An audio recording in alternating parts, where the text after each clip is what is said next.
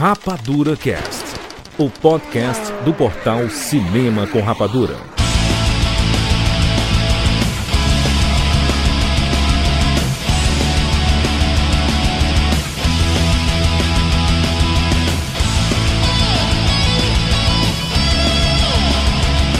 Seja bem-vindo, seres Rapadura em todo o Brasil. Está começando mais uma edição do Rapadura Cast. Eu sou Júlio de Filho e no programa de hoje nós vamos falar sobre Scott Pilgrim, tanto o filme, o quadrinho, o jogo e a série da Netflix. Estamos aqui com o Thiago Siqueira. Jurandir Filho, depois de 10 anos a pergunta continua. Pão engorda? Excelente pergunta, não tem no, no, no- anime, né? Tem sim, quando a Knives e o Steven estão fazendo lá a óperazinha deles. É verdade. Fernanda Schmutz.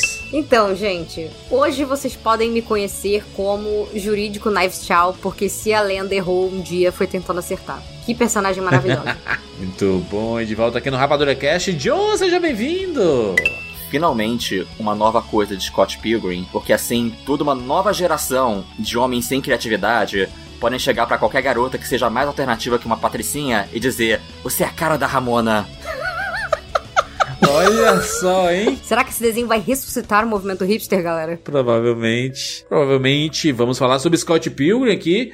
Obviamente, estamos fazendo esse podcast por causa da chegada do anime de Scott Pilgrim Takes Off na Netflix, oito episódios. Se você não assistiu o anime, corre lá, vai lá na Netflix, assiste, porque a partir mais ou menos da metade desse podcast, a gente vai falar sobre o anime. Se você só só viu o filme, só leu o quadrinho, né? Não, não se importa muito com spoilers e tudo. A, a primeira metade desse podcast vai ser sobre o filme, sobre é, o fenômeno que foi Scott Pilgrim mesmo. É o filme que saiu em 2010, baseado nos quadrinhos. É tanto o jogo que saiu também em 2010 e a série aqui 13 anos depois, né? Meu Deus do céu, todo mundo de volta com uma nova roupagem é, na história de Scott Pilgrim. É isso, vamos falar sobre essa maravilha agora aqui no Rapadura Cast. Olá, eu sou o Thiago Lopes de Taubaté, São Paulo, e bem-vindos ao mundo espetacular do cinema.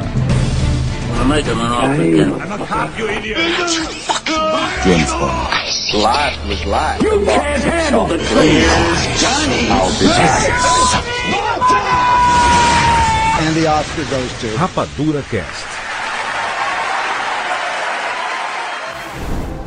A garota dos meus sonhos. Naída, na hora de acordar.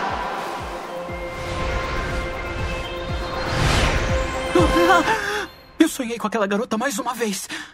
Ah. Hum, Não liguei da primeira vez que você falou. E tô ligando menos ainda agora. Hum. Hum. O cabelo dela é tão lindo e. Ela anda de patins. Ai, que específico. Quando vai arranjar uma casa, hein? Mas aqui não é a minha casa? Não, te deixei dormir aqui uma noite e você nunca foi embora. A história que eu lembro não é bem assim. Pelo menos comprou umas coisas. Hum, Eu tenho umas coisas. Não, você não tem coisas.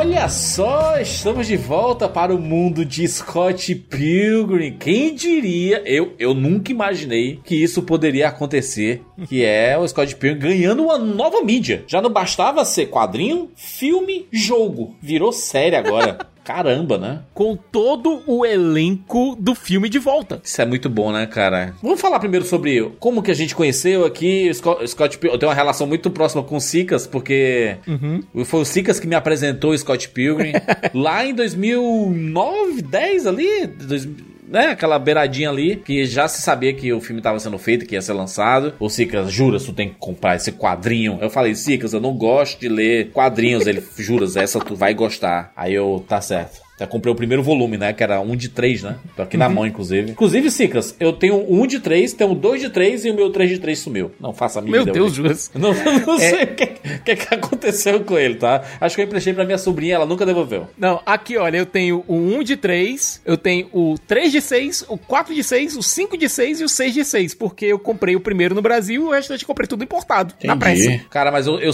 eu sempre gostei demais dos quadrinhos de Scott Pilgrim. Foi um dos das melhores experiências que eu tive lendo quadrinhos assim, principalmente por, por causa da temática, né? Temática mais é, de cultura pop, fala muito de cinema, de videogames principalmente. Falava da nossa geração, né, Juras? Fala da nossa geração. É algo muito pessoal, é muito. Você vê muito o Brian Lee O'Malley dentro daquela HQ. Você consegue imaginar todo o círculo de amigos dele através daqueles personagens que ele criou pra esse universo. Ô, ô, John, John e Fê, vocês conheceram como Scott Pilgrim? Meu caso, Scott Pilgrim, eu sou mais novo que vocês. Eu conheci bem, assim, antes do filme também, ida de 2009, quando tinha saído já o quinto volume, o quinto de, de um de um de seis, né, lá fora. Uhum, uhum. É, naquela época, não tinha série no Brasil ainda, então eu li por meios alternativos. Por scan? Com certeza. Mas, eu, mas olha, prim- primeiro dia que saiu cada volume no Brasil, eu também comprei no primeiro dia. O filme foi um desses filmes que eu tava extremamente empolgado pra ver. É, um- porque, até porque eu já, eu já era fã do, do Edgar Wright. O Chumbo Grosso talvez seja minha comédia favorita de todas. Então, eu tava, quando saiu o filme, no segundo ano do ensino médio. O filme, ele não ia sair aqui a princípio, até porque ele flopou pro Mercenários 1. Grande, grande rolê. que, que absurdo, né? ter algumas sessões especiais aqui no Festival do Rio. E eu tava Tá. morando no Rio, assim, há pouco tempo. Então foi um dos primeiros rolês onde eu fui, tipo, no escuro, me locomovendo pela cidade, pra poder chegar no cinema e poder assistir o filme. Então foi um filme Caraca. que... O filme me marcou, o quadrinho me marcou. É, mesmo sendo um pouquinho mais novo do que os personagens eram no- no- no- nos quadrinhos, eu acho que, tipo, por mais que eu sempre soubesse que o personagem do Scott, ele é um tremendo de um banana e um merda, eu também sempre tive um, um ponto meu que sempre se, se identificou com ele, e até hoje, eu relendo, tipo, tem coisas que me pegam muito especificamente, coisas não só de comportamento, mas coisas da, da cultura pop, de referências de, e de como entender o mundo que às vezes eu fico muito coisado, tipo, passaram-se já, o quê? 12, 13 anos desde então. Né? Ainda assim, eu acho o, o quadrinho um tremendo marco, pelo jeito que ele. Ele é tipo, ele é meio que um mangá, mas não é um mangá. Ele também é inspirado em coisas de super-herói, mas não é de super-herói. Ele é indie, mas também ele é mais pop do que as coisas de indie, indie eram. Então é uma franquia que sempre carreguei muito no meu, no meu coração. E ver agora voltando como animação é um negócio que é muito doido. Ainda mais do jeito que veio, é um negócio Sim. muito doido de ver. E tu, Fê? Então, eu acho que eu sou a mais, entre aspas, poser aqui, porque eu vi o filme primeiro. Eu vi em casa É. mesmo, porque, né, não, nem soube se tinha passado no cinema ou não, mas o John já respondeu aqui que acho que aparentemente só no Festival do Rio, né? Fê, eu não, eu não julgo você, tá? Pode descobrir com o filme sim, pode descobrir inclusive Claro. com a série, porque É, eu acho que faz parte. eu falei minha vida inteira so- disso sobre Harry Potter e eu sempre fui muito xingado pelas pessoas. Porque eu falava, eu gosto dos filmes. Gatekeeping é a pior coisa do mundo. A pior coisa que qualquer fan- fandom se chama gatekeeping. O que é gatekeeping? Gatekeeping é você ser o porteiro dizendo, ó, só pode entrar aqui se vo- você por acaso leu a edição original Entendi. americana de 2005. Exatamente. O gatekeeper, ele é tipo o guardião do portão. É isso, é tipo, Uhum. você não pode sentar com a gente, sabe? Meninas Malvadas style. Entendi, tô ligado. Você só pode ver entrar aqui nesse fandom, você só pode sentar com a gente se você souber é, qual o nome da, da banda que originou o nome de Scott Pilgrim. É esse tipo Sicas, de coisa. vocês nerds fizeram isso, Sicas. Vocês são os principais, viu? Digo mais, o problema foi quando os nerds pararam de levar cuecão. Mas é isso que você merece por estar tendo uma vida social saudável e namorando ao invés de decorar número de gibizinho. Exatamente.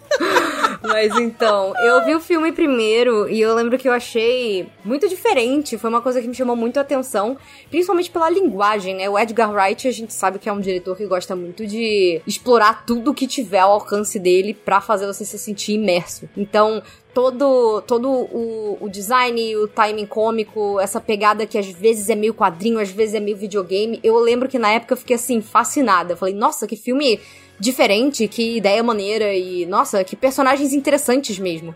É legal porque todos os protagonistas e os antagonistas, enfim, praticamente todo mundo ali, tirando, sei lá, a Knives e talvez o Young Neil, são todo mundo um bando de babaca. Então é muito divertido você acompanhar os erros deles, que na verdade ver. Ei, a Kim também não é babaca, não. A Kim é traumatizada. Ah, é a Kim. A Kim é traumatizada, verdade, pobre Kim.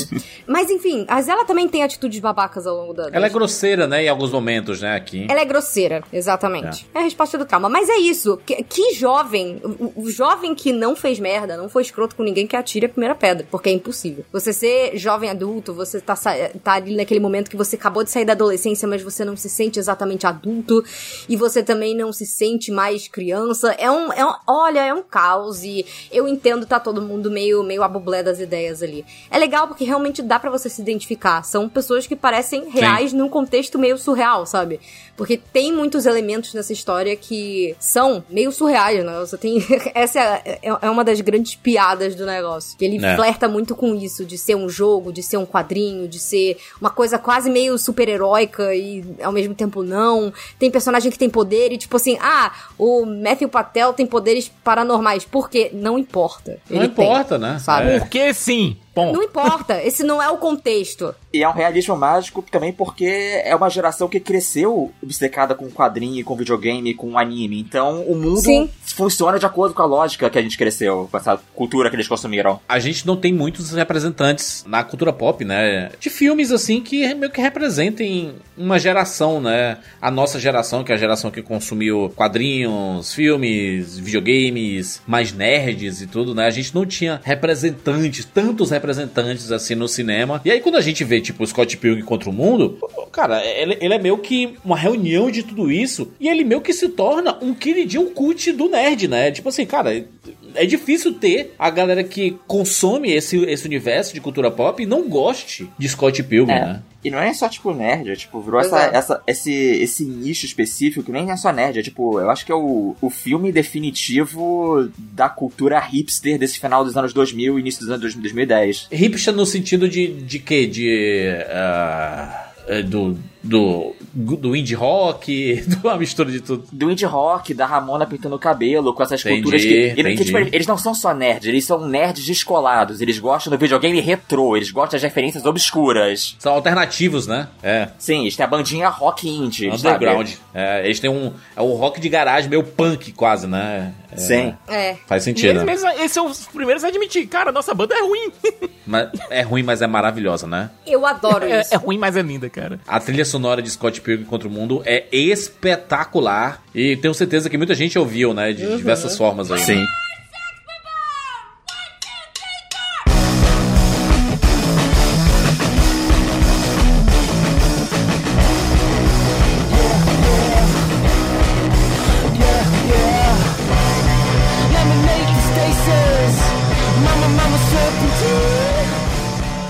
Inclusive, agora eu tô só esperando, porque a série até flertou com isso, mas agora que teve a, é, a série, o, quer dizer, o desenho, o filme, o quadrinho e o videogame, eu tô esperando o musical da, da Broadway do Scott Pilgrim. Que vai ser um, gra- que vai ser um grande Eu sucesso. também. E, gente, o mais maluco, eu- a gente tá gravando esse, esse podcast, eu tô há uma semana de ir pra um show do Metric, que é uma das bandas da trilha sonora de Scott Pilgrim, não só do filme, mas também da série. E também do, do quadrinho, porque a vocalista inspirou a Amy Adams. Uhum. Que maneiro. Hein? Sim. Que maneiro. O, o John falou ali sobre o, o Scott, né? O Scott Pilgrim, o protagonista da, da história, entre aspas, né? Entre aspas, protagonista da história. E, e realmente você percebe, principalmente com o passar dos anos, e assistindo mais vezes, e talvez na época. A gente via assim, é, esse cara é meio errado, mas ele é legal, né? Ele, ele, ele tem poder, sabe? A gente meio que desviava um pouco a atenção. Sabe uma coisa que eu acho muito legal, Juras? É que ele é o típico nerd fracotinho, mas aparentemente ele é o melhor lutador de Toronto. Sim, é. Também tem isso. É a fantasia de poder do nerd. O nerd queria poder ter a habilidade que ele tem no videogame na vida real. Loser clássico, porém, toca bem, luta bem e pega todo mundo. Que, que, que, que loser é esse, gente? E o Scott, nesse ponto da história, é um nem nem, nem estuda nem trabalha. Sim. Exatamente. Vagabundo, né? Exatamente. Nem, nem tudo, porque inclusive a gente eles repetem isso várias vezes. Ele não toca bem, ele não é talentoso e ele É. não é tanto, tão inteligente assim. Eu acho que o que é interessante no, com o personagem do Scott é que, tipo, não é que ele é uma pessoa horrível. Ele é um garoto meio medíocre, ele é meio burrinho e ele não tem, ele tem Sim. zero maturidade emocional pra lidar com as É. pessoas, ele fere as pessoas o tempo todo. Sim. Mas ele não é mal intencionado. Sem achar que tá ferindo, né? Sim. A, a questão é, por ele se colocar nessa posição de protagonista, de que ele tá vendo a, história através dos seus próprios olhos, onde pra ele é, ele é o protagonista do próprio videogame, onde ele vai lutar contra, assim, as pessoas, os chefões que são mal intencionados, pra conseguir a garota, que é isso na cabeça dele, ele se coloca nesse, nessa posição, tudo pra ele parece justificado, porque ele se entende a vida através de uma narrativa dele próprio. Tanto que no quadrinho, especialmente o quadrinho desenvolve isso muito bem, à medida que as pessoas vão lembrando das coisas que ele fez no passado, ele vê o quanto ele foi escroto com muitas pessoas. Sim. No começo do, nos primeiros Sim. volumes, mostra quando ele tava no colégio, que tem uma vez que ele salvou a Kim de um valentão lá que sequestrou ela e foi uma grande, lu- uma grande luta. E no último volume, a Kim lembra que pra ele que não, cara, era um nerdzinho qualquer que gostava da Kim, e ele foi lá e bateu no nerd só de sacanagem. Ele tá fazendo coisas É. escrotas há muito tempo, mas ele sempre se encarou dessa forma, como um grande herói. Eu acho que é legal essa reflexão que o quadrinho já fazia, né? Tanto que não é surpresa a gente ver o que aconteceu na própria série, né? Animada, né? Essa mudança de perspectiva sobre as coisas. Mas eu acredito que o, o filme do Scott Pilgrim, inclusive o nome, né? Scott Pilgrim contra o mundo, né? Então é meio que. É ele contra todos. É o ponto de vista dele contra tudo, né? Que é o título da segundo, do segundo volume, né? O primeiro É. volume é A Preciosa Vidinha de Scott Pilgrim. O segundo volume, Scott Pilgrim contra o Mundo. Que, tem- que é o melhor título, né? Vamos convenhamos. É porque é o título que é mais chamativo. É, é o que vende melhor o Sim. filme. Exatamente. E é bom a gente lembrar o seguinte: o Edgar Wright, quando ele se apaixonou por Scott Pilgrim teve a ideia de adaptar Scott Pilgrim, foi conversar com o Brian Lee O'Malley. O Brian Lee O'Malley não tinha terminado ainda a história.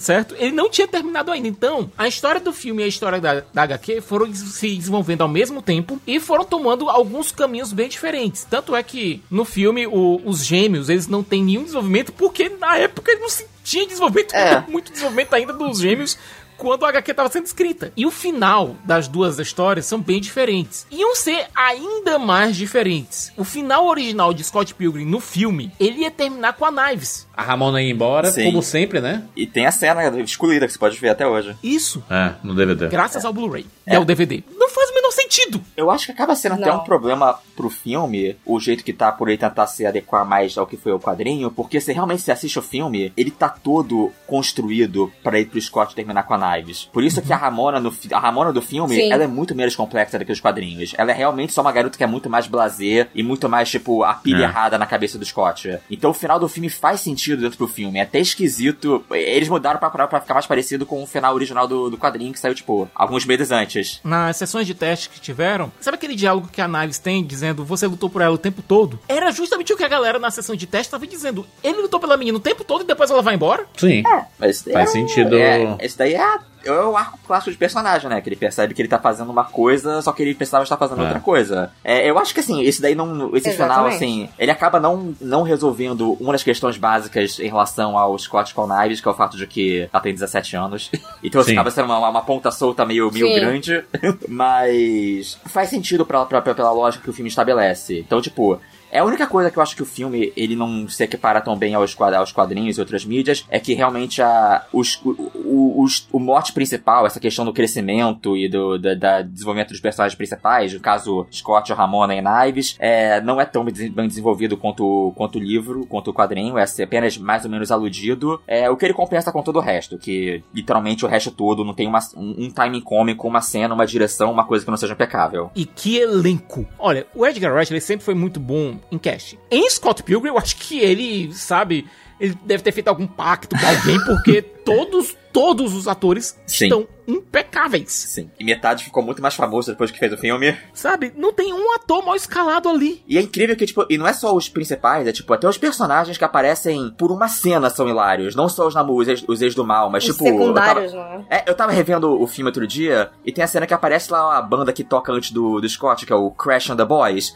Só o cara que. Aquele cara já é hilário. E ele tem, tipo, três É falas no filme. Sad. Soul So Sad. sad. É tipo. I'm so very sad. Song is called I Am Sad, so very, very sad.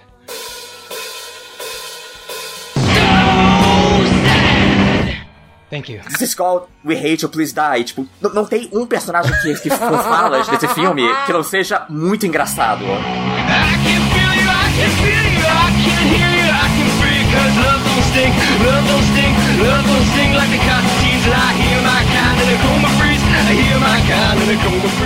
É muito bom, caralho.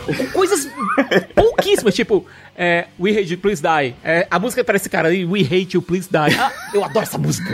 Ele diz, cara, é, São coisas mínimas. E também, assim, é consenso que o Wallace é o melhor personagem em todas as mídias de Scott Pilgrim sempre. Caraca, o Wallace é maravilhoso, hein? Sim. Putz, grila. Apenas sim. E aí o Scott, pela insegurança dele, ele tem que dizer, quando ele conhece alguém, diz assim, não, esse é meu amigo gay, né? é tipo... E a, e a forma que aparece, inclusive, em, em letreiros, né? Na, no, no quadrinho, no, no filme, na série, né? Aparece escrito na tela. Aliás, uma das coisas legais do filme, especificamente, era esse grafismo, né? Então, tudo que aparecia na tela, que era diferente, era meio... Era meio que quadrinho na tela mesmo, sabe? E funcionava bem ali. Era uma mistura de HQ com game ali Sim. dentro. É. Tanto é que, por exemplo, a luta contra o Gideon no, no final. A espada dele parece um gráfico de Nintendo 64. É, não, é, é 16 bits a espada. Quase tudo ali é meio 16 bits. A espada dele é uma coisa muito diferente. Ela tem uma coisa mais 32, 64 bits. Até eu acho que até mesmo pra diferenciar o Aham. próprio Gideon, sabe como o Gideon. Aham. Ah, Eu não vou me meter com esse pessoalzinho aí que tá. É, ele, ele- eu não sou Super Nintendo, eu sou Nintendo 64. cara. é o nerd dos nerds. Você lembrou aqui falando do grafismo que Scott Pilgrim era um dos grandes filmes que, eu lembro que era completamente assassinado se você fosse ver na Netflix. Que era um daqueles filmes onde simplesmente eles excluíam todos os textos no filme e deixavam só a legendinha em branco embaixo, em português. É. Revendo aqui umas cenas do, do Scott Pilgrim, você acha que o, o filme do Speed Race ele teve alguma influência no, no filme do Scott Pilgrim? Eu acho que eles vieram mais ou menos na mesma onda, no momento onde Uhum. Hollywood tava, tipo, vendo pra que direção ia, iam as coisas, e os dois estavam tentando fazer esse, tipo, esse cinema contrário do minimalismo, um cinema maximalista, sabe? essa montagem diferenciada, essa montagem Hum. é que levava ao mesmo tempo algo meio subjetivo, que trazia alguma coisa dos animes também. Uma montagem bem diferente, que aliás eu acho que funciona. Eu acho que também Sabe, funciona a gente, demais. né? hoje em dia, gente, estamos tão acostumados com a montagem quadrada, sabe? Que tipo, teve que voltar o Sam Raimi e fazer uma coisa diferente, diferenciada lá no, no Doutor Estranho, o pessoal ficou doido. E ainda reclama. E ainda reclamam, porque tá todo mundo acostumado com a montagem quadradinha demais em filmes de ação e de blockbuster. Pô, o Edgar Wright ele é um cara que ele foi criado, sabe? Com o cinema de Hong Kong. É um cara que tem umas influências completamente surtadas. Sim. Ele, tem um pod- ele tinha um podcast com o Tarantino que parecia que um tava querendo pu- puxar coisas mais, mais obscuras do que o outro.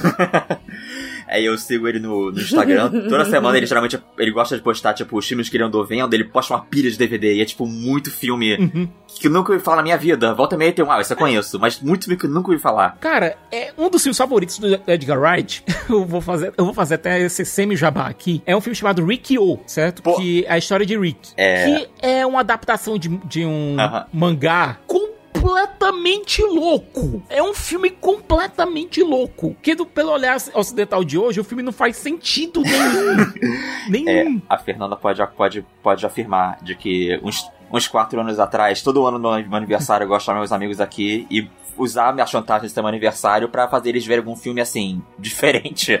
Alguns Que a anos gente atrás. nunca eu- veria em nenhuma outra É. circunstância, provavelmente. Alguns anos atrás eu fiz eles verem Ricky Roll. Olha, todo grupo de amigos tem, tem que ter alguém que te faça assistir Rick-O em algum momento da sua vida. Uma das coisas mais legais do Scott Pilgrim é que ele se passa no Canadá, né? Que nunca é um, um local em que as histórias se passam, né?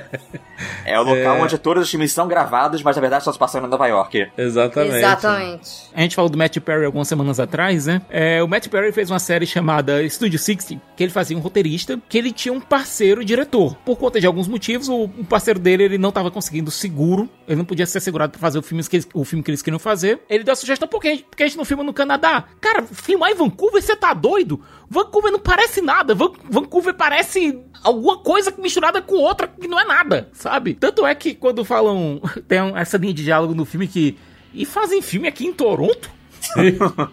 É muito bom Sabe? porque essa, essa é toda a influência do próprio do Brian Lee O'Malley, né, que fez o desenho, a história toda dele, ele é canadense, a história se passa no Canadá e o fato de mostrar é, é- o plot ele já é meio surrealista mesmo assim, sabe? Você tem o Scott Pilgrim que se apaixona pela Ramona Flowers, que é que no filme e no, no quadrinho é uma entregadora da Amazon, né? Ela entrega corre- é, pacotes, né? Correspondências e coisas que você compra na Amazon. E aí o Scott Pilgrim, pra ficar com a Ramona, ele tem que enfrentar os sete ex namorados da Ramona, né? Tem que é basicamente um jogo de vídeo, é tipo um, né? É um jogo de beaten up, né? Sim, Jogo eles- de briga de rua clássico, né? O Brian Lee O'Malley especificamente falou que a ideia surgiu de fazer como se fosse um, um, um anime de torneio, só que com comédia romântica. É bem isso mesmo, tá? Ah, e tem uma É diferença grande en- entre a HQ e o filme. O filme ele se passa num espaço muito curto de tempo, mais ou menos uma semana. Enquanto isso, a HQ ela se passa por um espaço longo de tempo. De Sim. meses. Então os é. perso- Sim, porque a HQ tem tipo duas mil páginas e o filme tem duas horas. E tem, e tem a mudança de, de estações também, né? Sim, Uhum. tem o verão, Tem até o, Então- entre aspas, episódio de anime da- da- dos personagens na praia. que na época, quando saiu era a primeira, foi a primeira parte que era É muito colorida. referência de anime. Enquanto isso, tudo que você tem no, no filme se passa no inverno. Porque a ideia era se passar mais ou menos assim no inverno do Canadá, aproveitando as neves e tudo. Cara, é muito louco isso. Existe um momento na HQ em que o Scott e a Ramona terminam. E a Ramona, a Ramona some. E o Scott fica já imaginando mil coisas. E a Ramona reaparece lá pelo final. Sabe o que a Ramona tava fazendo? Ela voltou pra casa dos pais e tava maratonando Arquivo X. Que é um, Eu acho isso maravilhoso.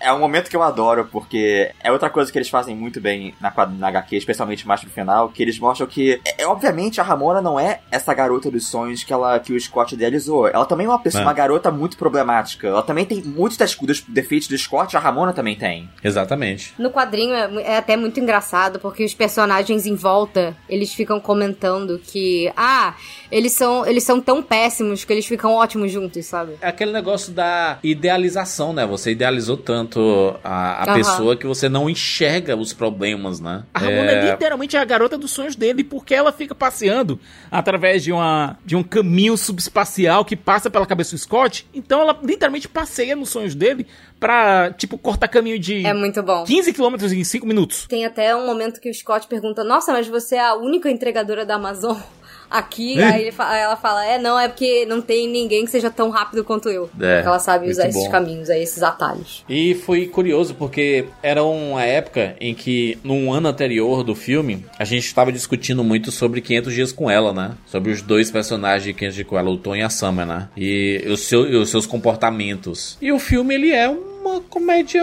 romântica, né? Não, uma comédia barra Vamos dizer que ela é uma romance, comédia antirromântica. É.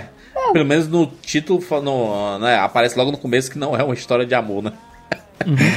É, e aí depois a gente vem um ano depois com o Scott Pilgrim, né? É, inclusive foi nessa época aí que saiu 500 Dias com Ela e que saiu o filme do Scott Pilgrim, né, que popularizou bastante a história, que começou aquele termo na internet, né, da Manic Pixie Dream É. Girl, que é aquela garota que é aquela personagem que é tipo, é a menina que tá ali pra ser perfeita e ela é a manifestação de todos os desejos do protagonista masculino. Né? Sim, mas são dois temas que não se aplicam a nenhum dos, de nenhum dos filmes, só que são, como são dois filmes que Pois é. conversavam, conversavam tanto com essa geração, todo mundo entra em parafuso com dois filmes que são simples, tem uma mensagem muito clara, mas todo mundo surta de vez e cria mil leituras que não existem no filme ou, ou inventam coisas tiradas da bunda. Tipo, do nada você tá xingando a, a, a, a Summer de vadia baseada em nada. Mas é aquele negócio também da idealização e qual a proposta que o filme tem, né? Baseado em nada não, baseado no machismo, né? Sim, sim, total. Porque o que a gente vê geralmente. É, porque o que a gente vê geralmente nesse. na cultura pop, né? Principalmente na parte de histórias de romance, é a menina que é se- a mulher que é sempre boazinha e tal, e o cara que ela depo- que não gostava de ninguém, e aí ela consegue mudar ele no final, e aí o bad boy fica apaixonado e fica só com ela. E aqui, quando você faz o contrário, e ela simplesmente não. Tipo, ele é posto como vulnerável, né? Principalmente no caso do 500 dias com ela. E ela simplesmente não faz o que ele quer, ele não consegue o que ele quer, a galera surta, né? É interessante isso. É que a gente tá acompanhando o filme pela perspectiva do Tom, né? Então a gente compra Também. a narrativa do Tom. Então, é pelo sofrimento dele e e como ele reage à situação, o filme ele te induz a comprar o lado dele.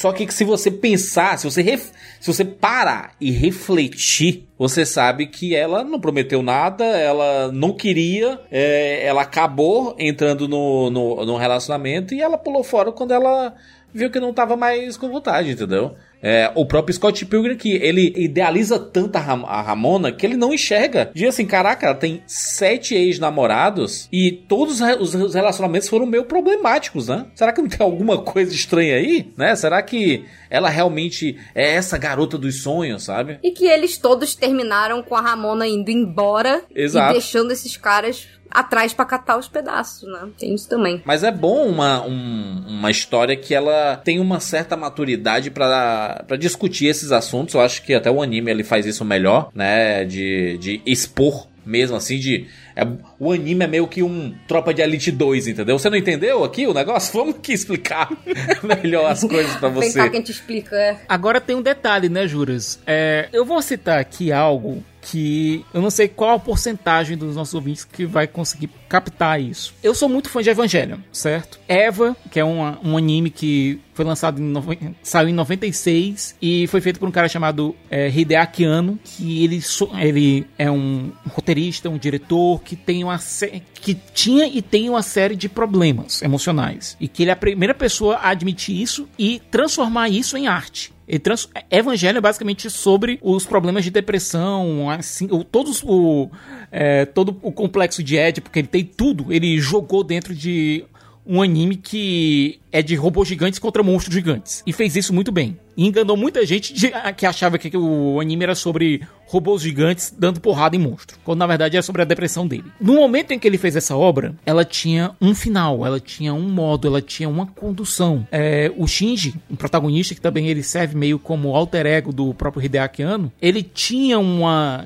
entre aspas, uma garota dos sonhos uma Dream Girl, em um relacionamento extremamente tóxico, porque os dois eram completamente quebrados. Alguns anos depois, ele já tinha terminado duas vezes o anime, uma dentro da própria série e outra num, num filme. Ele resolve refazer Evangelion. Só que ele refaz dando algumas, inicialmente algumas pequenas alterações e depois ele muda a história completamente. E ele faz isso por quê? Porque no momento que ele tá refazendo essa história, ele é uma pessoa completamente diferente. Ele introduz uma, uma outra personagem feminina na história, que é o alter ego da atual esposa dele. Que ele diz que foi essa pessoa que me salvou. E ele traz um final que, se você for analisar, e eu não vou dar spoiler aqui, porque esse negócio, esse podcast aqui não é sobre Evangelho, eu quero que vocês vão atrás de Evangelho, quero que vocês assistam. É, e ele traz um final que mostra todas as mudanças que ele passou na, nessa, na vida dele nesses últimos anos. Por que, que eu fiz esse arrodeio todo? Porque eu acho que Scott Pilgrim Takes Off, Scott Pilgrim, é, a série, é isso pro Brian Lee O'Malley. Ele pegou aquela obra que ele fez quando ele tinha lá seus vinte e tantos anos, dez anos depois, ele reflete em cima daquela obra e faz algo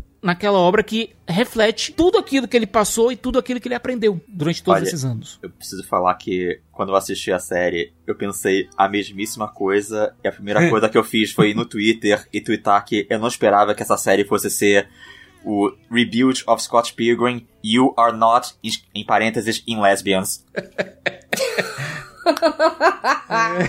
João, literalmente, eles citam lá o uma- a versão deles do campo AT de Evangelion. Eu acho que o, o Brian Lee O'Malley tinha que colocar uma foto do Hideaki Anno no final da série, dizendo homenagem especial, Hideaki Assim, Anno. Também passou rapidinho o cabeção do Scott, que nem o do Evangelion rapi- na, na, Passou lá no, no estúdio. É Que nem a Ray. verdade. Tem a cabeça da Ray lá em End of, End of Eva. Eu tava lembrando aqui que vocês estavam. Você, vocês, vocês até comentaram sobre o elenco do filme, né?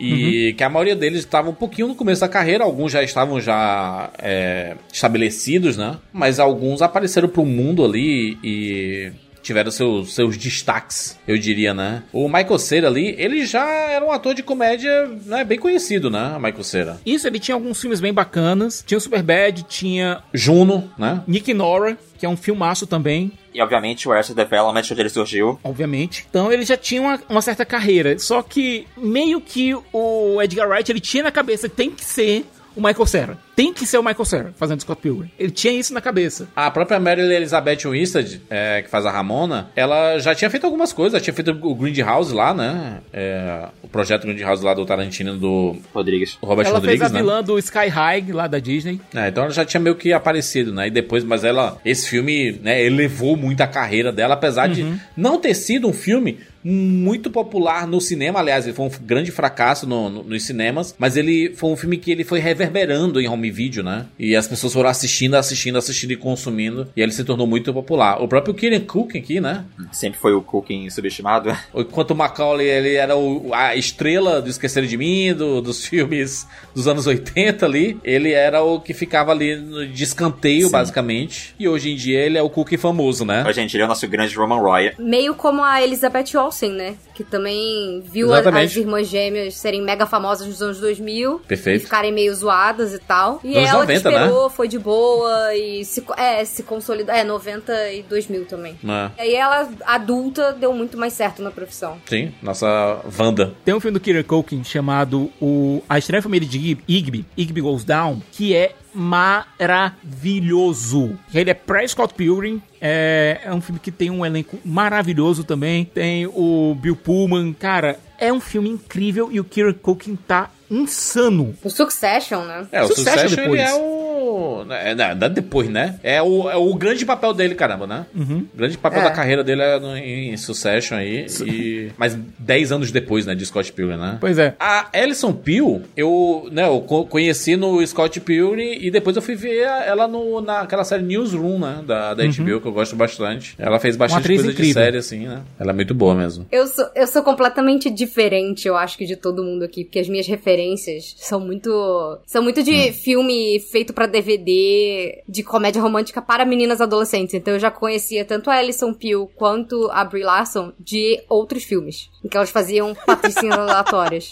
Enfim. Ah, a Brie Larson no próprio Meninas Malvadas, né? A Brie Larson não tava no Meninas Malvadas, não. Ela tava no Sleepover, que era um filme com a Alexa Vega do Pequenos Espiões. E a hum, Alison Peel, ela é a personagem que é a melhor amiga nerdzinha da Lindsay Lohan no Confissões de uma Adolescente em Crise, que é meu filme favorito da Lindsay Lohan. Mais do que Meninas Malvadas. tá no... Ela não tá no Meninas Malvadas. Não tá, não. Não, a Lindsay Lohan, tô Ah, dizendo. não, não, não, não, peraí. Ela não... Não, Não, é não, no não. A Meninas Lindsay Malvadas. Lohan. Não, a Alison Peel fez um outro filme com a Lindsay Lohan. Na mesma época do Meninas Malvadas, inclusive. Não, eu tô dizendo que eu tô impressionado que o, o Confissões é pra ti tá mais alto na, na lista do que o Meninas Malvadas. É porque esse é um filme muito Fernanda Cor, da personalidade adolescente dela. Exatamente, exatamente. Ela, a, a Brie Larson, um dos primeiros papéis da, da Brie Larson foi no De Repente 30, que ela faz uma das meninazinhas do- da, da, da escola, e ela tá bem no cantinho, assim, ela é bem, bem participaçãozinha mesmo, assim. É, Aquela o- personagem que tem meia fala, né?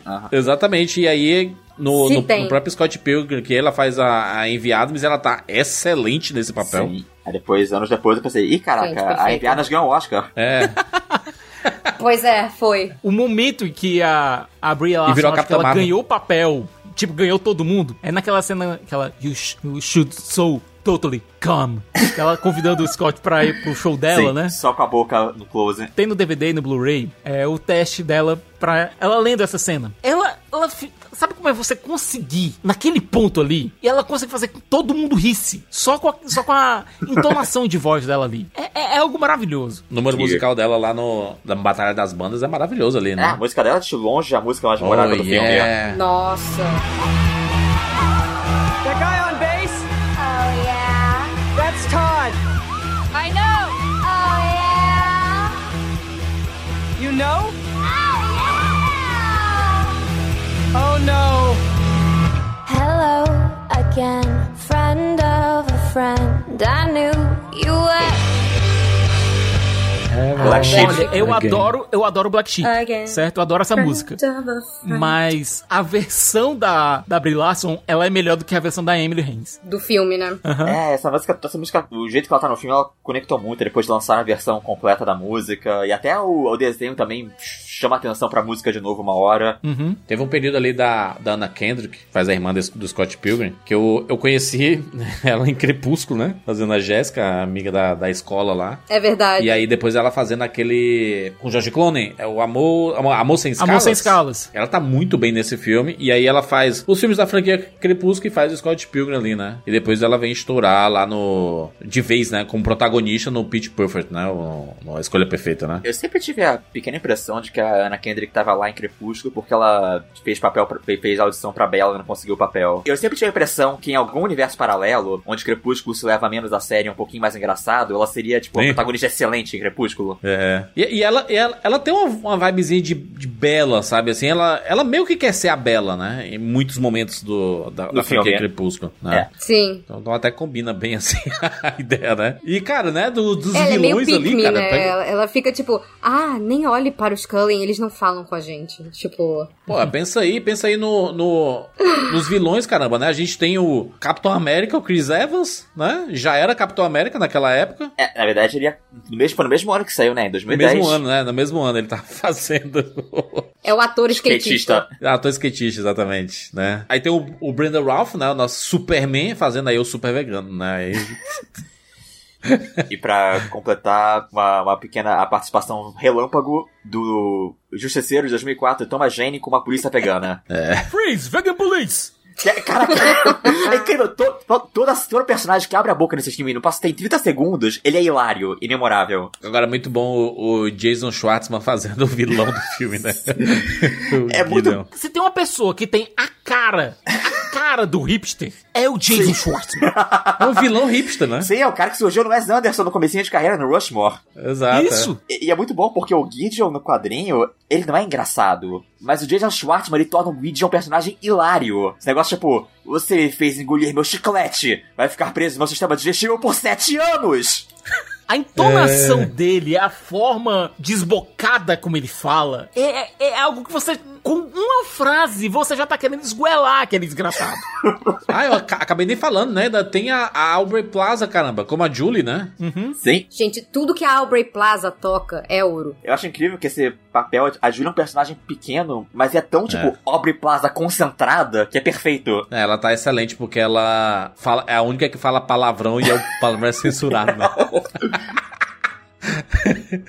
é muito bom, e eu caramba, adoro né? o quanto o quanto o Scott Pilgrim, em todas as mídias, ele, ele meio que quebra essa quarta parede da própria linguagem do negócio. No próprio filme fica aparecendo a, a tarja preta na boca dela, e aí perguntam, pô, como é que você tá fazendo isso, sabe? E no quadrinho tem vários momentos também que eles ficam tipo assim, ah, não, não, não, isso daqui a gente vai conversar sobre no próximo capítulo. Isso é, isso é papo pro próximo capítulo. Não, e olha, o motivo pelo qual o Scott Pilgrim tem uma censura alta, a série, o desenho, o anime, tem uma censura alta na Netflix, é por conta das palavras da Julie. Mas que tão censuradas. Inclusive, eu- o Scott Pilgrim no DVD é o é o DVD que me fez com- me fez ter a noção de que o nosso sistema de classificação indicativo no Brasil não faz nenhum sentido. Porque o DVD tá dizendo censura Scott Pilgrim. 18 anos e, tipo, por motivos de violência e consumo de droga por menores. Eu, tipo, esse pessoal viu transporte por acidente e achou que era Scott Pilgrim? Mas, o, John, curiosamente, o filme, posteriormente, ele ganhou a, a classificação indicativa de 12 anos, né? Que faz sentido, mas meu, meu- mas meu DVD tá aqui até hoje com 18 anos. Caralho, é muito errado isso, né? Pelo amor de Deus, mano. Caralho, bo- boicotaram o filme, é isso aí?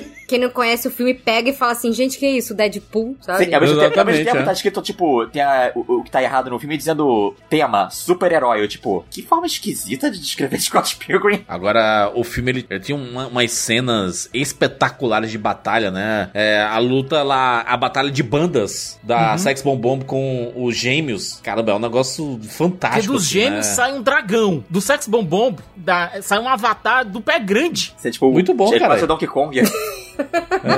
Mas porque, tipo, ah, não, os gêmeos, vamos, os gêmeos são da Ásia, vamos colocar um dragão. Aí, ah, o Sex Bomb Canadá, é pé grande, cara, Sasquatch, bora lá.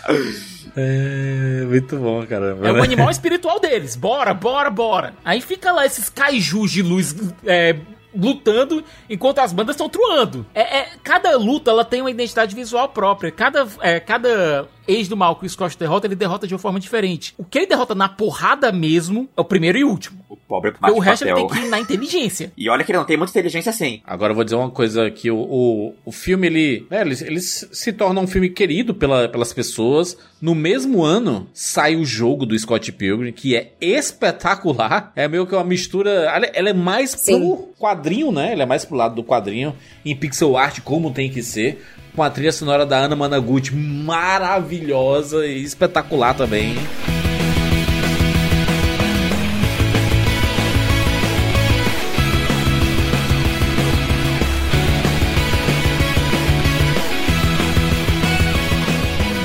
E, e, cara, é um jogo de briga de rua, como tem que ser, né? Afinal, o Scott Pilgrim é um jogo. é, né? O quadrinho talvez não seja. O filme é. É, o filme ele, Ele, pega... é um, um cenário de briga de rua, é, né? ele pega mais a inspiração de videogame do que o próprio quadrinho. Exatamente, exatamente. É. Inclusive, sonoro, né? A gente escuta muitos sons de jogos de videogame. É, som de Zelda, né? É, de coisas da Nintendo especificamente, né? É, é porque o filme ele começa com essa identidade já mais desde o começo. O Sim. quadrinho, quando você vê, tipo, se você lê o, primeiro volume do quadrinho, ele é quase que uma história totalmente pé no chão até as últimas 20 páginas quando aparece o ex-namorado do mal. E você fica, quê? É, exatamente. Ele vai mais. Ele, ele vai mais querendo introduzir esses personagens, né? Vai desenvolver esses personagens. É, o jogo, cara, o jogo é maravilhoso. Dificílimo. Sim. Dificílimo. Mas o- ele, ele, inclusive, ganhou um relançamento recente, né? A Ubisoft lançou. E eu fui tentar jogar e eu não. Eu, eu gostei muito em 2010, tá ligado? Ah, eu Jura, gosto você tem muito que evoluir os cabeça, personagens, porque senão o jogo fica impossível, viu? Sim, sim, você tem que fazer o grind. Mas eu Sim. gosto, eu gosto do relançamento do jogo que eles te deixaram finalmente tipo, você podendo jogar como o Wallace e a Knives, que era o que todo mundo queria jogar. Porque Exato. Eu sempre fui a Knives. É, é, a sobre princípio isso. você podia comprar, você podia jogar com o Scott, o, a Ramona, a Kim e, tipo, e o Steven Stills. Mas quem quer jogar como o Steven Stills? Pelo amor de Deus. Ninguém, cara.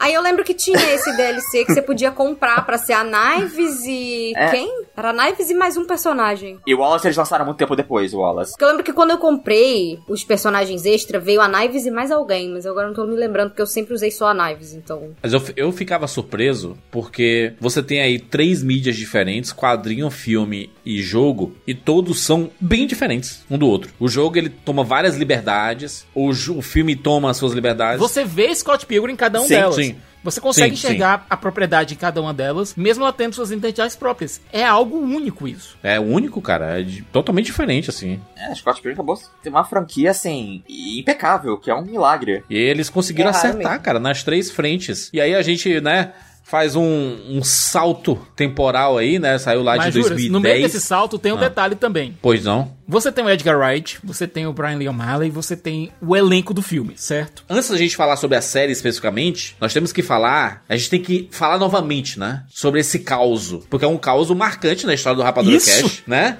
É um caos marcante na história do Tiago Siqueira, especificamente. Obrigado, Por quê? O filme foi um fiasco nos Estados Unidos, né? Ele saiu, foi um fiasco. E aí a Universal falou assim: hum, não vou lançar mais em alguns lugares. E o Brasil foi escolhido pra ser um desses lugares que não iria receber.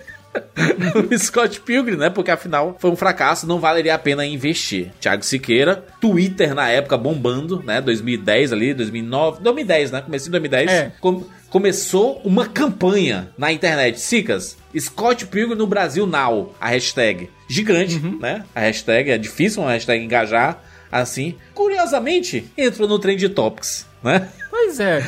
e ainda teve uma outra pessoa de um outro site, que eu não vou citar qual é, que Hum. meio que levou as glórias, né? Ih, rapaz, foi? Não, não sabia disso. Ih! Dizem off aí, Sicas. Quem foi que levou as glórias? Não sei quem é. Ele puxou pra ele isso? É, eu imaginava. Então vamos, vamos refazer essa história aí, pelo amor de Deus, né? Eu vou. Não, não, juras. Deixa, deixa. não, eu vou mesmo. falar. Isso é um absurdo, saibam, tá? Que quem trouxe Scott Pilgrim, não foi quem trouxe, né? Mas quem fez a campanha para pro Scott Pilgrim vir ao Brasil, né? O filme chegar ao Brasil, foi Thiago Siqueira. Ele que encabeçou a campanha, é, todo mundo engajou em rede social e tudo mais, chegou na Universal e aí a Universal decidiu lançar Scott Pilgrim onde? Em São Paulo, não em Fortaleza, onde o Sicas mora, né? É. Lançaram. Poxa, eu lançaram no Rio depois, tempo depois, que eu lembro que eu já tinha visto no festival bem antes, mas Uhum. depois eu já tava passando lá, já tinha visto o filme, meses depois eu passo, olho pelo cinema. Caraca, Scott Pilgrim. Mas os fãs, as, as pessoas que, né, que acreditaram aí, um salve. Se você tava lá, um salve pra você que participou dessa campanha.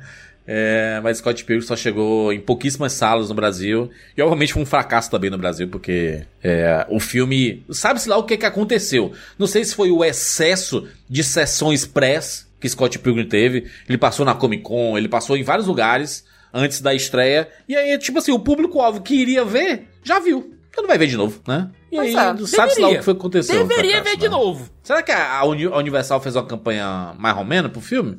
Cara, eu acho que a campanha ela, ela falava muito bem com quem era o público-alvo do filme, mas a é uma campanha que não, não furou a bolha. Não furou a bolha, né? Curiosamente, em home video furou, né? Porque muita gente assistiu e quando entrou em streaming sempre é, as pessoas viam, né? Um, um filme que custou ali seus 70 milhões, mais ou menos, 80 milhões de, é, pra ser feito. Um filme caro, afinal tem muito efeito visual, né? Gente, vamos Pra convenhamos, 2010? O, o Edgar Wright ele só conseguiu estourar realmente com sucesso de bilheteria com Baby Driver. Sim, sim. É, antes ele é aquele cara que o seu amigo nerd jura que é o melhor diretor de todos os tempos. Aí, É. sou eu essa pessoa, viu? Aliás, Eu, eu também. É uma vibe meio Guilherme Del Toro, assim, né? É, o Guilherme Del Toro é outro que sempre gastou muito dinheiro e nunca conseguia ter retorno financeiro, né? Com os filmes. E eram filmes elogiados, filmes que as pessoas gostam. E até ele conseguir, né? Estourar mesmo em. Principalmente em premiação, né? Uhum. É, eu acho que ele É. foi aí que ele realmente começou a despontar de vez, lá pela época do Labirinto do Fauno, que ele começou a pegar o, cair nos gostos de Hollywood também, da academia. Exato. Até ele ganhasse o, o Oscar dele, né? Com o A Dama na Água, né? A Dama na Água. Caraca, se misturei da forma da Shyamalan- água. Forma da água. Imagina o Shyamala. Imagina o Shyamala ganhando o Oscar por A Dama na Água. De melhor roteirista. filme- Um Nossa. filme em que ele mata um crítico de cinema. O filme onde ele, Shyamalan, faz o, o, o salvador do mundo como a roteirista. pessoa mais importante do mundo, que vai escrever um livro que vai mudar a história da humanidade. É muito bom, cara, muito bom. Não é possível. E aí, vai, Sicas, puxa aí o teu interlude aí do negócio. Pronto. Um outro interlúdio aqui, Juras, que é importante a gente falar, que é o seguinte. É. Imagina só, você tem o, o Brian Lee O'Malley, você tem o Edgar Wright, você tem o elenco. E essa É. galera, vamos lembrar que o americano ele não gosta muito de WhatsApp, certo? Mas eles têm lá... Não gosto. É, eles têm lá corrente de e-mail, tem corrente de mensagem, etc. E essa corrente de mensagem ficou dormente por um bom tempo, até que o Michael Cera, sem querer, mandou uma mensagem pra galera toda. Aí o pessoal começou a falar de novo. Re- re- alguém reavivou o grupo. Eu espero que Alguém reavivou o grupo do nada. É. Alguém deu um Phoenix Down no grupo e começaram a conversar de novo. Aí foi, foram conversando, foram conversando e o Edgar Wright chegou e disse: Galera, seguinte, tem algo rolando. O Brian tá escrevendo uns roteiros novos aí. E existe um, um- a piada disso, né? O que foi que o Michael Cera respondeu, até o próprio Chris Evans falou, né, sobre isso. É, tipo assim, ele mandou uma mensagem da, da época, da época em que Scott Pilgrim saiu. O Chris Evans encaminhou, tipo, um, um meme. É. Existem pessoas do Rapadura, eu não estou dizendo que fazem parte agora ou que fizeram antes, É. que respondiam mensagens uma semana depois que você mandava no grupo, certo? Exatamente. O Michael Cera, ele respondeu a mensagem anos depois que a mensagem foi enviada. Uma década. Uma década depois. Aí o Chris Evans disse. Michael, que porra é essa? O Michael Cera respondeu um e-mail, né? Que é o do e-mail de grupo lá, né? Entre eles. É, mais de 10 anos depois, assim. Ó, isso aí é engraçado, hein? Cara, isso daí Tipo, isso, foi isso, é isso a resposta. isso é uma das coisas mais Scott Pilgrim que alguém poderia fazer. Tá, o, o Chris Evans falou que ele tá respondendo um e-mail de 9 anos atrás. Do nada! Simplesmente do nada. Ah, é, isso é, é bem Scott Pilgrim mesmo, isso daí. Aí ele reavivou o grupo, a galera começou a conversar de novo, né, e tal. E o, veio o Edgar Wright dizendo, gente, tem uma chance de um projeto novo aí, mas a gente só vai fazer se tiver todo mundo. Vocês topam? Aí a galera, o grupo tava voltando, tava bombando de novo, né, disse, bora, né. É que todo mundo meio que tem um carinho grande pro Scott Pilgrim, né? Ali na, nesse elenco. E eles são muito gratos também a Scott Pilgrim, né? E por mais que tenha sido um filme que não tenha explodido em bilheteria, é, eles ficaram muito populares também, né? Ah, junto. Aí você pode dizer assim, cara, ou foi o acaso de na época que o. O filme saiu, todo mundo meio que estourou, ou, sei lá, foi Scott Pilgrim mesmo, né? Foi importante ali o Scott Pilgrim de alguma forma, né? É que a história é muito boa, né? E era o que a gente tava falando aí no começo do episódio também. É aquela coisa, é aquele tipo de projeto que, mesmo que você tenha cinco falas, são cinco falas muito boas, sabe? Né? Então acho que todo mundo tem um carinho muito grande ali. Eu lembro que a- na, na época do lockdown e tudo mais, eles chegaram a fazer uma leitura do roteiro online, inclusive pra arrecadar fundos e tudo mais, Sim. pra, pra galera que tava precisando. E a maioria do elenco pôde e voltou. O próprio Ed- Edgar Wright e o O'Malley estavam lá também, né, fazendo, enfim, lendo as descrições das cenas e tudo mais. E, tipo, uma galera grande tava lá. O, o, o próprio Chris Evans tava lá também. Eu acho que só não tava era Brie Larson e. Eu não lembro. Tinha mais umas duas pessoas que não estavam lá, mas. Foi. Você vê, você vê ali no. no- na pequena conversa que eles tiveram antes, do quanto a galera ali é grata não só pelo projeto, mas o, o quanto. Dá pra você sentir o quanto eles se divertiram fazendo esse filme na época, sabe? Muitos anos depois, e todos eles foram fazer muitos outros projetos depois, e eles conversando na maior intimidade mesmo. Você vê que. Eu não sei se, foi, se isso foi antes ou depois da. da do Michael Cera reviver o chat uma década depois, mas foi muito legal, assim, de assistir. Tá no YouTube, quem quiser procurar aí o, a leitura do roteiro do Scott Pilgrim com o elenco. Tá muito fofo. Dia 20 de julho, né? Acabei de ver aqui. Muito bom. 20 de julho foi quando aconteceu essa leitura. E, cara, né? Dando um salto aí de. Eu, eu primeiro, quando eu vi o primeiro anúncio da Netflix, dizendo assim: olha, vai ter uma série do Scott Pilgrim contra o mundo. Aí eu, caramba, né? O que é que eles vão fazer? Eles vão adaptar o filme pra uma série? É isso? É um quadrinho? O primeiro impulso do fã quando escutou isso foi: ah, eles devem fazer uma adaptação mais próxima dos quadrinhos, então. Isso, isso. É. Porque os quadrinhos são mais extensos, né? Então combina, né? Com a série, né? Eles vão fazer Scott Pilgrim Brother, Brotherhood. E eles venderam dessa forma até o, até o último segundo. Até o último segundo. Sim. Era realmente uma O adaptação. que foi uma grande surpresa. Surpresa demais. G- Gente, o, o final do primeiro Foi episódio. genial, foi genial. sim- simplesmente o Scott Pilgrim morre. Quando acabou, eu falei assim: tem uma brincadeira aí, né? Tem uma zoeirinha, é só pra zoar mesmo. Vai começar o segundo episódio e o Scott Pilgrim vai, vai voltar. E aí é meu vibes, tipo assim, o que a gente viu com o He-Man da Netflix aí, né? Bastante. O He-Man. O He-Man some e ele aparece de volta no final, basicamente. Né? Sim. Scott Pilgrim morre, agora a Ramona é protagonista. Exatamente, né? E não só a Ramona é prota- protagonista, mas a série muda o gênero, vira um Completamente. whodunit. Sim. Cara, Sim. Todo mundo vira um protagonista de certa forma, porque todo mundo ganha destaque. Todos os ex-namorados ganham destaque, todos os personagens secundários. Menos os gêmeos. Os gêmeos É. nunca tiveram personalidade, tadinhos. Tadinhos. Mas cara. eu, eu, eu, quando comecei a assistir, eu lembro, eu lembro, eu sentei, vou começar Scott Pilgrim. Eu me, me preparei, tá? Psicologicamente, porque quando tem um- algumas coisas que são especiais, não é só simplesmente assim, sen- vou sentar e dar play, né? Você faz uma preparação, tomei um banho, sentei no sofá, fiz uma pipoquinha, Pega um lanche deu gostoso. play, É. né? Fiz, fiz um. Preparei ali um, um ambiente pra começar. E primeiro que tem uma abertura maravilhosa. Eu já tinha visto antes, porque a Netflix lançou alguns dias antes. Sensacional. Cheia de referências. Aliás, Estúdio Saru, um beijo, viu? Porque tá lindo, tá lindo, tá lindo, tá lindo. Tá muito bom. E essa, essa música da, da abertura é feita pela banda japonesa Nekritalki. E, cara, é excelente.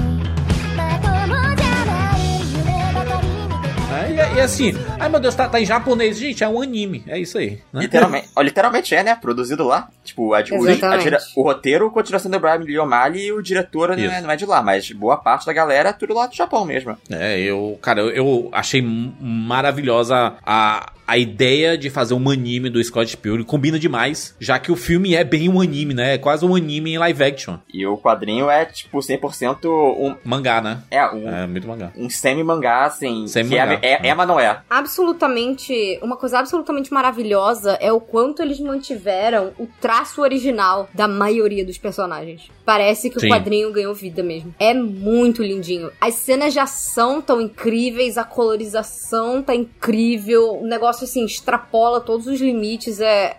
É lindíssimo de assistir. Pra quem gosta desse estilo de, de desenho, quem gosta de anime, principalmente de coisa de luta, de coisas de até referências de meninas mágicas também tem. Tem, tem de tudo. E é muito assim, é tudo muito vibrante. E Fê, uma coisa importante que o Edgar Wright remediou aqui na animação. Simon Pegg e Nick Frost estão na animação. A dupla do corneto tá lá e tomando seu cornetinho. Scott Pilgrim pode ser oficialmente agora a parte perdida da trilogia do Corneto. Agora, eu, eu, eu gostei muito porque eles mudaram a ordem de diversas coisas da história, né? Eles anteciparam, afinal, são oito episódios de 20, 20 e pouquinhos minutos, né? Eles mudaram tudo, né? Porque o plot twist é que não é uma adaptação da história. É uma. Não é adaptação da história. É uma, É, é basicamente um, uma continuação É quase uma continuação. uma continuação. Aliás, literalmente, quando a gente descobre o que se passou tudo, é, uma, é a continuação de Scott Pilgrim. Pode ser uma continuação ou pode ser um what if Um universo do alternativo. Scott Pilgrim, sabe? É, é um episódio de what if É. de Scott Pilgrim também, né? Porque Jurandir, a- o multiverso de Scott Pilgrim. multiverso Scott Pilgrim. É. Crise nas Infinitas Toronto. É, não, mas isso, mas isso se encaixaria muito na proposta do What If mesmo. Seria tipo, ah, e se o Scott Pilgrim tivesse morrido logo na primeira luta? Perdido, né? Se ele tivesse perdido a primeira luta, né? É, o Matthew Patel, tipo, o cara mais tadinho. Eu amo o Matthew Aleatório. Patel, mas ele é meio patético, né? Aleatório É patético do nada, mesmo. assim. E foi muito legal porque o, o nome do ator que faz o Matthew Patel é o terceiro que aparece. Então, assim, É. ele teve um excelente destaque. E Um ele- up, né? Ele ganhou um up aqui, né? Ele virou vilão, né? Sim. Ele virou, ele virou o vilão porque, além dele Sim. ganhar do Scott, ele conseguiu a confiança pra tomar a liga do Gideon. Sim, o que é- eu acho excelente, porque Gente, o Matthew isso foi Patel... absolutamente maravilhoso. Eu acho esse um glow up tão bom que o Matthew Patel era um personagem que ele era, tipo, muito, assim, uma piada, só uma, uma piada de uma vez só no quadrinho. E eu acho que é um daqueles personagens que ele despontou simplesmente porque o ator era muito engraçado no filme. É, o, o cara, É muito bom. Ele fez com muita vontade, né? porque o segundo episódio, porque o primeiro episódio ele é meio que vai criando algo que a gente já conhece, né? Sim. Já, já conhece aquela história, ele se apaixonando pela Ramona. É, tipo, ele saindo. 95% é, é, é cópia É igual, cuspida do sim. quadrinho mesmo. Muda as mudanças musicais, né? Relacionadas ao filme, né? Tem músicas diferentes, né? E ao mesmo tempo você vê o a Sexo Bomba, que ela toca músicas diferentes. E, aliás, eu gostei muito das músicas que eles tocam aqui. Gostei também. E a Ramona, por exemplo, não podia mostrar a Ramona como entregadora da Amazon, porque, tipo, Na, na concorrência, não. Netflix, Amazon. É. Aí botaram ela como entregadora de- dos DVDs da Netflix, cara. Maravilhoso também, porque a Netflix ela começa a fazer seu serviço ali no final dos anos 90, né? E é onde a série se passa, né, John? Ali 90, 2000 ali? É, 2000, Dois se passa mil. na época que foi, na época que foi publicado mesmo, do 2005. É, muito bom. Historinha sem celular, coisa maravilhosa. É, e ao mesmo tempo, o desenho, ele sutilmente, ele te dá algumas dicas do que, que vem por vir. Porque, por exemplo, um diálogo que, que não existia antes, é quando o Scott vai falar com a Ramona na festa, e ela fala que o que ela gostava de assistir quando era criança eram reprises de Columbo. Aí já dá essa pista. Não, cara, essa é uma, é uma história de mistério onde a Ramona vai ser detetive. É, tem uma, tem uma paradinha dessa aí. Inclusive a história que o próprio Scott conta pra, pra Ramona é diferente, né? Que ela fala do, ele fala do Sonic, né? Sim. Que, que, que, Ao que invés é de a falar do Pac-Man, ele fala do Sonic. Mas a piada do Sonic é, é- é a seguinte: ele fala do, do mesmo voice actor, do mesmo ator que interpretava o Sonic, Que era o Urkel, do Family Matters. que ele dublava o Sonic em duas animações que tinham propostas completamente diferentes, mas que passavam ao mesmo tempo na televisão. Mais ou menos semelhante ao que ele fez, né? Gente, genial. É, achei excelente. Achei excelente isso e essa, essa, essa brincadeira é interessante. Mas, mas isso que o John falou é real, assim. Ela deixa, ela deixa uma pista, né? Tem uma pista ali de alguma coisa tá diferente, né? E a, a brincadeira até, inclusive, dela ficar mudando os cabelos, né? No começo de cada episódio, né? Nossa, a cena e, e o fato de como ela muda o cabelo e é sempre do mesmo jeitinho, ela toda metódica ali quando ela vai pintar. Parece algo saído de uma cutscene, de, uma cutscene de, de jogo. Sabe? Você tá lá, seleciona. Tá lá com o seu personagem, seleciona- faz a customização, o personagem faz a mesma animação pra fazer essa mudança. Só muda lá o que você mu- é, a cor que você colocou. O segundo episódio é o funeral do Scott Pilgrim, né? Que é basicamente todo mundo esculhambando Do o Scott. Neida, galera. Que aí, a- Ninguém chorando. e a Amy pode cantar o I Remember You de Metric. Cara, a Envy chega remember e me. simplesmente rouba o funeral do Scott, transforma num show dela e a galera vai toda atrás dela. Caraca, é fantástico isso. Putz grilo, mano. E tem um golpe do Estado, né? Tem um golpe de Estado lá do, do, do Matt Patel, né? Derrotando o Gideon, né? E eu acho que a essa altura... E isso abre desenho- espaço pro Gideon se tornar um dos melhores personagens, assim, de todos. A backstory que resolveram dar pra ele foi absolutamente maravilhosa. Eles revelam aquilo que, na verdade, todo mundo, no fundo, no fundo, sempre soube do Gideon. Que ele, ele não é o produtor fodão que ele pensa que ele é. A gente sabe que, no fundo, no fundo, ele é um nerdão patético, sempre foi. Só que agora isso fica exposto que não tem mais dinheiro. Exatamente. E ele voltou a ser o nerdzinho da escola, né? Que. Gordon Goose. que, que uma, como, é- como era o apelido dele? Que ele era confiante, ele era. O Fearless. Destemido, né? Era o Fearless. E aí por isso que ele é que ele conseguia usava tudo, a né? camiseta na escola todo dia, escrito No No, fear. fear. né? Que era a pessoa sem É. medo. E o pessoal zoava chamando ele de Fearless. Sim, porque ele simplesmente. É porque ele realmente não tinha nenhuma noção do que estava acontecendo nas coisas. Ele simplesmente fazia. Chegava na garota popular dizendo: Toma aqui um plano em 12 partes porque você devia me namorar. E a garota ria da cara dele e ele seguia em frente. Uma coisa bacana que o terceiro episódio faz é pegar a Knives, que era uma personagem que ficava muito é, de lado, escondido, né? Porque ela é basicamente a, a namoradinha do Scott Pilgrim adolescente, que ele era obcecada com ele, né? ele traiu a, a, a com a Ramona. Ele traiu a Naya. Ele namorava? a- Ele namorava, né? É, ele conseguiu namorar, não namorar, trair, sacanear e não fazer nada ao mesmo tempo. É inc- ele foi- Exatamente. ele foi incrível o quanto, quanto- quanta coisa. O quanto ele conseguiu fazer tudo e nada ao mesmo tempo com a Knives. A- achei maravilhoso porque a Knives, ela é, tipo assim, ela tá no luto da perda do Scott Pilgrim e ela decide tocar baixo e simplesmente ela aprende a tocar baixo perfeitamente em quatro horas. E É depois aí, ela decide tocar piano. E toca perfeitamente. Fantástico. Ela, né? E aí tem a piada, né? Que aí a Kim vira e fala: Ah, e há quanto tempo você tá tocando o piano, né? Mais ou menos do que quatro horas, que foi o que ela demorou pra aprender a tocar baixo. Para E ela, fala, "Ah, cara, acho que ela fala: ah, um pouquinho mais, A um pouquinho Knives, mais. a Knives tocando baixo e a Kim tocando a bateria. Excelente cena, gente. Excelente cena. A música ali tocando. Aliás, trilha sonora maravilhosa de Scott Pilgrim. Inclusive nos encerramentos, né? Toda vez que encerra um, um episódio, eu toco uma música conhecida até, né? Sim, mas aí você tem que impedir a Netflix de fazer você pular o episódio contra a sua vontade, ó. Exatamente, é. Eu tenho que. Meu Deus, Você tem que pegar o desesperadamente. controle. pro- Não, não, não pula não, pula não, É, pula não. não pula não. Do nada tocou Johnny Cash, Sim, cara. sim. Tem um episódio de Johnny Cash. E a Netflix tá tipo: É. Você não quer ouvir isso, dane-se. Próximo. Você não, você não se importa com quem fez isso. Você tem que continuar assistindo sem parar. Al- Alimente o algoritmo. Alimente o algoritmo, é.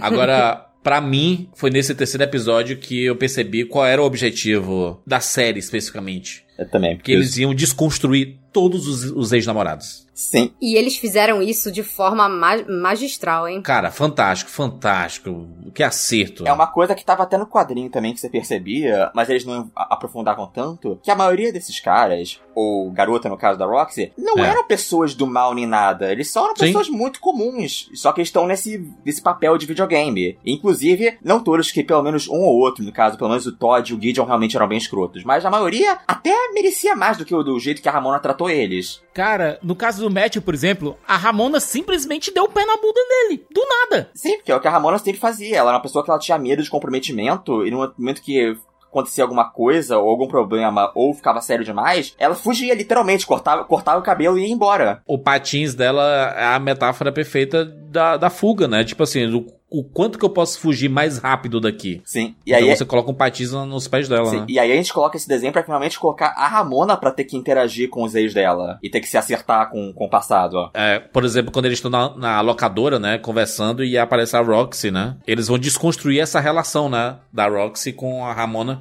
que foram colegas de quarto, né? Na faculdade. Na sim. faculdade. E se apaixonaram e, né, ficaram e etc. E aí simplesmente a Ramona foi embora. Sim. É isso. Não, a Ramona, ela não teve nem a dignidade de terminar. Ela simplesmente falou, ah, tchau, vou fazer não sei o quê, e nunca mais voltou. Ela fez aquele meme do foi comprar cigarro e não voltou mais. Sim, e o jeito que a Ramona sempre falava de todos eles era muito com pouco caso. Não era tipo como se fosse algo importante. Era sempre, ah, sei lá, essa pessoa não é um qualquer, a gente namorou um pouquinho e depois eu dei no pé, foi isso. Ela tratava como, como se não fosse nada. E todos os, os ex que estavam, tipo, muito, muito coisados, muito traumatizados com isso. Tem uma dor É. maior ainda aí, sabe? É- é- é- a rejeição vai direto no teu ego. E Fê, no caso da Rox ainda tinha um agravante que era o seguinte, pelo menos no, na animação, no, no filme, é que a Ramona dizia que era só uma fase. É, Isso na cara da sim. Roxy, sabe? E, e a Roxy aqui, ela, ela consegue finalmente se resolver com a Ramona e partir pra outra. Tá- Cara, aquele beijo Sim. que ela deu na Kim foi do nada e eu caí de rir com aquilo ali. Dizendo, minhas senhoras, vocês se merecem porque vocês duas foram largadas por pessoas horrorosas. É o. Ou ao menos pessoas que se portaram de forma completamente horrorosa com vocês e tiveram zero responsabilidade emocional, né? E, e pra isso. mim foi totalmente inesperado ver o Gideon lá com a Julie, né? tipo, Gente, eu achei isso um acerto tão grande. Era o casal que a gente não sabia que precisava. Sim, no fundo, no fundo, o Gideon era só alguém que queria apanhar de uma mulher bonita e revoltada. né? E a Aubrey Plaza faz esse papel muito bem. Como não lembrar dela em Parks and Rec fazendo par com o Chris Pratt, na época que ele ainda era gordinho, pré-MCU, pré-Guardiões da Galáxia. E ele era simplesmente o menino que tinha banda aleatório, é, com energia de labrador, enfim. E ela era a menina trevosa que odiava todo mundo e que falava coisas meio bizarras. E a Julia é meio que isso, né? Sim, Também. Já, Ela é que odeia todo mundo também. Julia. Sim, e a Julia que revela que. Porque no quadrinho ela namorava o tempo todo e terminava com o Steven Stills. E o Steven Stills, no quadrinho, no final, ele, no final, ele se assume gay e fica com outro cara. Que esse negócio que nunca apareceu fora dos quadrinhos. e, a- e a- e aqui ela finalmente achou alguém perfeito pra ela. Alguém que também é, pelo gerenciamento, psicopata e podem fazer planos do mal juntos. Ela até fala, né, que quando ele perdeu um pouco da ambição, pe- perdeu a tesão, né? É um malvado amor, os dois. Exatamente. Acho que deu bem certo aí, né? O John mencionou esse negócio do, do Steven Steele, né? Sair do armário e tudo mais. E aqui, eles subvertem isso. E eles pegam o Todd pra fazer isso. e eles colocam o Todd apaixonado pelo Wallace. E esse foi É. o meu episódio favorito. Foi. Porque eles estão fazendo meio que uma paródia do filme, inclusive dirigido por um cara chamado Edgar Wrong. E aí Muito tem bom, o episódio cara. todo, ele, é- ele é construído como se ele fosse o documentário do por trás dos- do, do filme de Scott Pilgrim que nunca aconteceu. Vamos pra origem do filme. O Young. Neil, ele resolve tomar um, um rumo na vida e diz: Vou virar escritor. É. E ele vira um cinéfilo fedido. ele tem um, um bloqueio de, de escritor e vai dormir. E aí alguém vai pro computador dele e começa a escrever o roteiro todo numa noite. E o Young Neil acorda e diz: Não, foi o meu demônio da paralisia que fez isso. Aí ele fala: É, o processo, o processo criativo é muito misterioso. Ele fala, eu não me lembro de ter escrito, mas tá aí, eu escrevi. E no final das contas, o que o Young Neil quer é só o carrinho de golfe dele. Sim! Não, e o melhor de tudo é quando eles começam a escalar as pessoas e aí eles botam inicialmente o Lucas Lee de Scott Pilgrim, aí ele é demitido e aí eles botam o Todd de Scott Pilgrim. E a Envy é a Ramona. E a Ramona é a dublê da Ramona. Isso é absolutamente maravilhoso. E tem o Não, Wallace não só hétero. demitido, o Lucas Lee é cancelado. É, é verdade. E aí, você tem lá o ator hétero pra fazer o Wallace, o Wallace chega, ele acha um absurdo, ele dá, fala três frases de efeito pro diretor, e ele vira ele mesmo. E fala, "Ge- é muito genial. E depois ele vai, tipo, gastar em Paris, nas viagens, o dinheiro que ele ganhou fazendo ele mesmo. E conhece o futuro marido dele, que, é- que é um programador na Nintendo. É muito bom, cara. Nossa senhora. Olha, isso foi absolutamente genial. Não, o genial é o Lucas Lee ser cancelado porque tá saindo com a atriz que faz a Knives. Que tem 31 anos. Que in- interpreta uma colegial, sendo que na vida real ela tinha 31 anos de idade. Que eu acho que talvez seja uma piada com o filme, porque no filme também a Ellen Wong, a atriz da Knives, ela, ela era mais velha que o Michael Cera. Ela tinha uns 20 e tantos já. Sim! Mas ela tinha aquele jeitinho de menina e tal, então passa, né? Agora o Lucas Lee fugindo dos paparazzi, né? Brigando com todos os paparazzi, não, ganhando paparazzi moedinhas. não, ninjarazi. Ninjarazzi. Ninjas pa- Ninjarazes é muito bom. É, muito bom, caramba. Ah, que desenho maravilhoso. E sério. aí, não, e aí você vê nesse episódio que o porquê que o Lucas Lee é, ele tem um ranço da Ramona, né? Porque quando ele tava começando a gostar dela, ela trocou ele, ele pelo, pelo Todd, Todd. né? Sim, já no quadrinho tinha, vi- vinha isso. Só que aqui a gente E vê, é tipo... muito né? engraçado que no próprio filme, quem substitui ele depois que ele é demitido é justamente o Todd também. Que é justamente o que acontece no relacionamento dele com a Ramona. E também é, é engraçado porque, porque o Lucas Lee é um personagem muito. Ele é um personagem muito pequeno no quadrinho, ele aparece muito rapidinho e ele não tem muita personalidade. A boa parte da personalidade que a gente pensa Não. nele foi porque foi, foi a atuação do Chris Evans e o jeito que eles expandiram um pouquinho ele no filme. Que tá transposto um pouco do que foi. Porque a, a- a animação ela pega alguns pontos que são especificamente do filme também. E o Lucas Lee é muito um desses, desses pontos. O Lucas Lee que tá na animação é o Lucas Lee mais do filme do que do quadrinho. Né? O do quadrinho não faz nada. É, o Lucas Lee do anime, ele tem, uma, tem um detalhe que é, é o whatever dele, sabe? É Whatever. tudo pra ele é whatever, whatever, whatever. Tem até a música, né? Isso. Só- Whatever. We went down to the beach and saw Kiki. She was all like, I'm like, whatever. And this chick comes up to me and she's all like, hey, aren't you that dude? I'm like, yeah, whatever.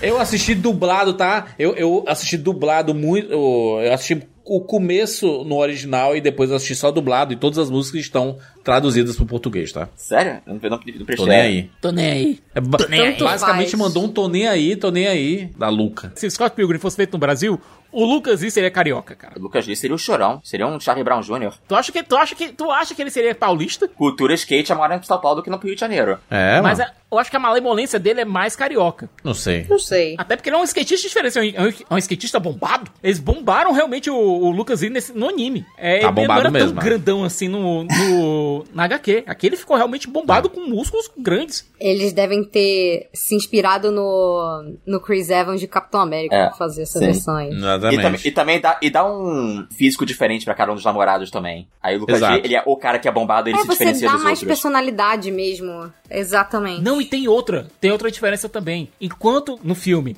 a carreira do Lucas Lee tava indo em. to- Pelo menos ele dizia, né? Que tava indo de vento em popa. Que ele tava até sendo cotado pra um Oscar. Aqui a carreira dele já tava indo pelo ralo. É, então, eu acho que talvez isso venha até com essa parte da gente desconstruir os namorados e ver que. é- Porque tudo isso que a gente achava, tipo, ah, eles são do mal e bem-sucedidos. A gente vê, não, eles não são nem do mal, nem, nem a vida deles tão- tá tão perfeitinha assim. Eles estão. É. A, a imagem que eles criavam deles mesmos não era, não era por aí também. É, eu tenho um negócio que, que eu acabei vendo. Em algum momento desse quarto episódio, aparece a Ramona com o Lucas Lee dentro da bolsa dela, né? eu, eu, eu não lembro, tá? Nem do quadrinho e nem do filme. A bolsa dela ter esses superpoderes, basicamente. No quadrinho Ser- ela faz isso com o Scott. Ela faz isso com o Scott no quadrinho. No filme. É, eu não lembrava. É porque a bolsa dela, tipo, é hiperespacial. Então é tipo que nem a bolsa da Isso. Hermione. É que nem a tarde, É. ela é maior por dentro. Ah, e depois ela vai tirando um monte de coisa de dentro e tudo, né? Tem toda essa brincadeira, assim, né? É. Pois é, agora é engraçado que você vê que o Lucas, ele meio que fica meio de saco cheio mesmo da situação toda. Mas ele fica, ele sente também saudades de ser adorado por todo mundo. Ele precisa de uma plateia. O Lucas, ele precisa de uma plateia pro ego dele. O reflexo que ele tem depois que a carreira dele desaba, e a Ramona salva ele lá dos ninjarás depois que a, que a carreira dele desaba, é procurar o Gideon porque mas se tem alguém que tá na, tanto na merda quanto eu, Guido, então vou, bora lá. E vira o melhor bromance desse anime inteiro. Que é bom demais, meu Deus. Sim, isso faz sentido porque é o que o Lucas fala da, da origem dele, né? Que depois que ele se sentiu rejeitado pela Ramona, ele decidiu compensar isso em todos os outros aspectos da vida dele. Ele vai ser o, o skatista fodão, o ator fodão e o cara que todo mundo ama. É a forma dele de que ele achou de conseguir validação pra si mesmo. Só que isso também tem um prazo limitado. Ele precisa se, se, se encontrar pleno na vida de uma forma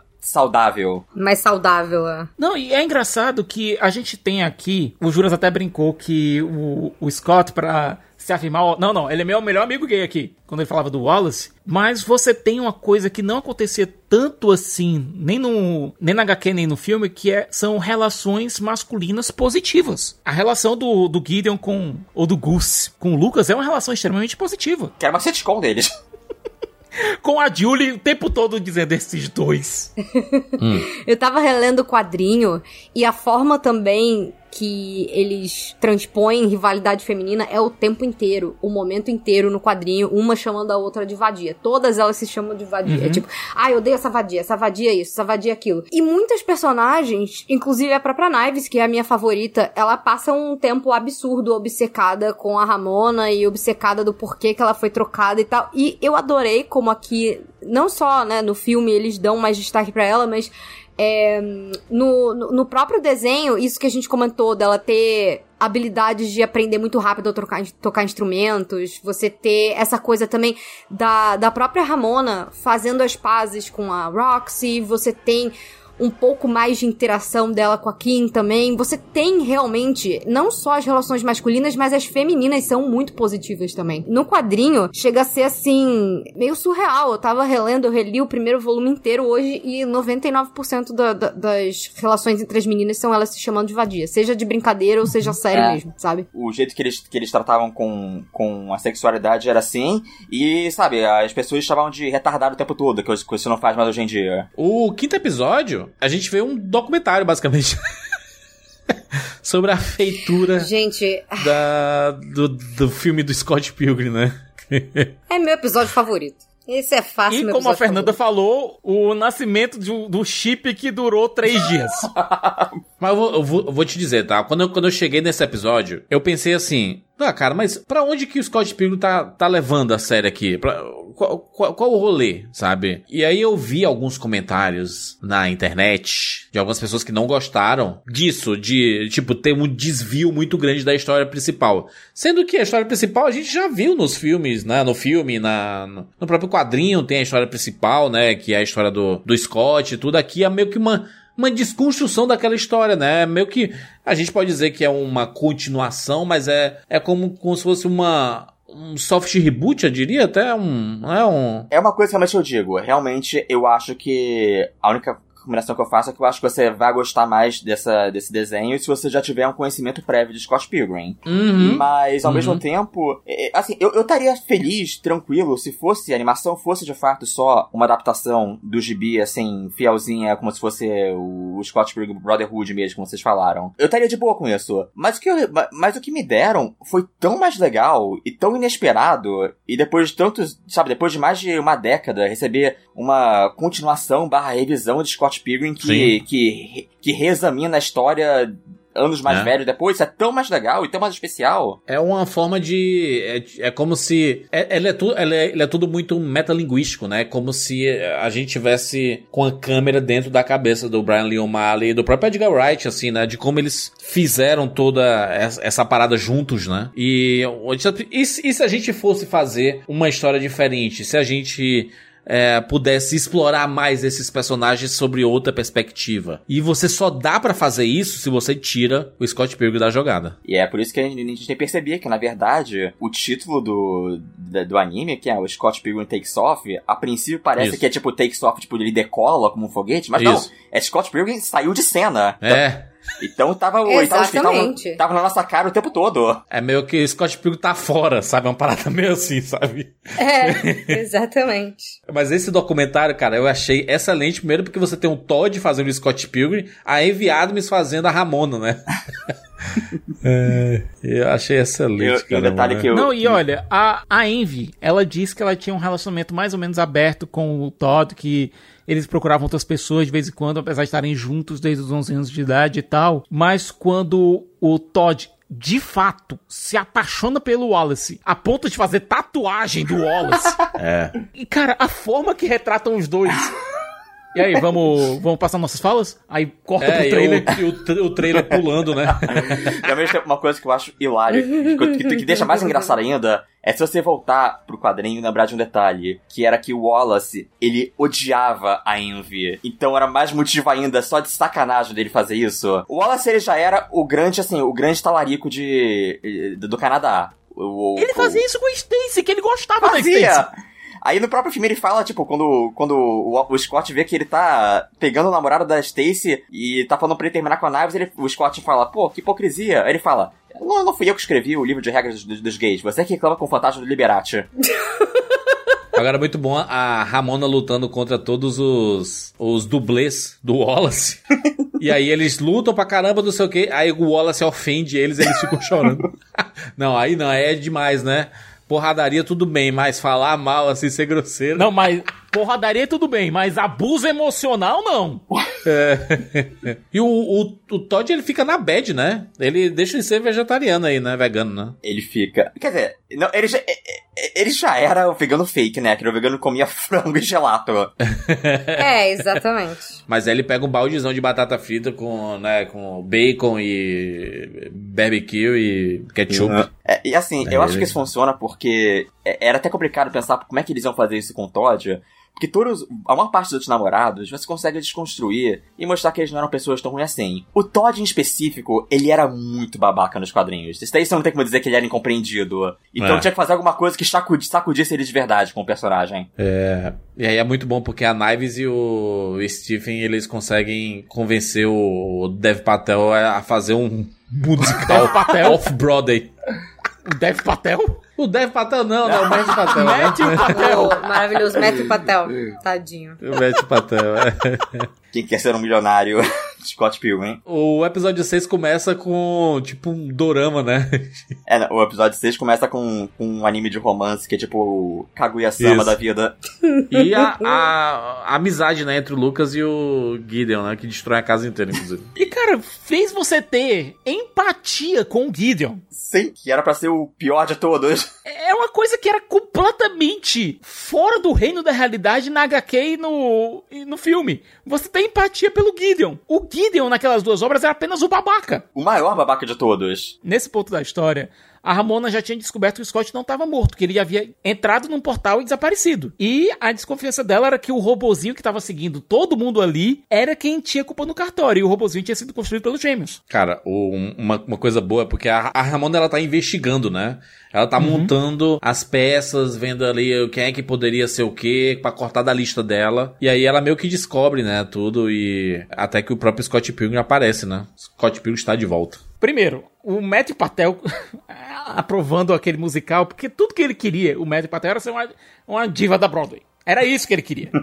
então, quando chega lá a Knives e o, e o Steven Stills e propõe fazer um musical, pô, na hora! Desde que eu mostrei desse musical, é claro, né? E seria um musical baseado no Scott, na vida do Scott Pilgrim, que era baseado no roteiro que acabou não rolando porque o filme implodiu. Ou seja, acabamos com metade dos, dos ex-namorados fazendo Scott Pilgrim em alguma hora. E existe uma revelação, uma coisa interessante nesse episódio, aí é a desconstrução da personagem da, da Ramona, né? Porque a gente já viu outras coisas erradas que ela fez, mas nesse sexto episódio é quando eh, mostra a história dela com os gêmeos. Mostra que ela tava saindo com um gêmeo, depois ela começa a sair com outro gêmeo, enquanto ela tá saindo com outro gêmeo. E um sem saber nada do outro. Aí ela disse assim, a, a, a Knives fala, né? Curioso, né? Eu já vi isso em algum lugar. Ela, é, o Scott. A gente sabia disso no, no quadrinho, mas a gente vê em detalhes aqui exatamente o que aconteceu entre, Uhum. entre eles na época. Exatamente. E aí você vê que a Ramona e o Scott são bem parecidos, né? Nesse sentido, né? É, mas é aquilo, né? Que a gente descobre no fim das contas de que é, quando você tira esse- esses arquétipos de herói, Isso. heroína, donzela, vilão, todo mundo aí é gente normal. Todo mundo já foi, baba- já foi babaca na vida. Ninguém é um monstro Isso. convicto, mas ninguém é incrível nem nada. Todo mundo é simplesmente mais uma pessoa no mundo. E aí cada um usa dos seus traumas, das suas coisas, né, da sua cabeça pra tentar sobreviver nesse mundo. E inclusive é, a reflexão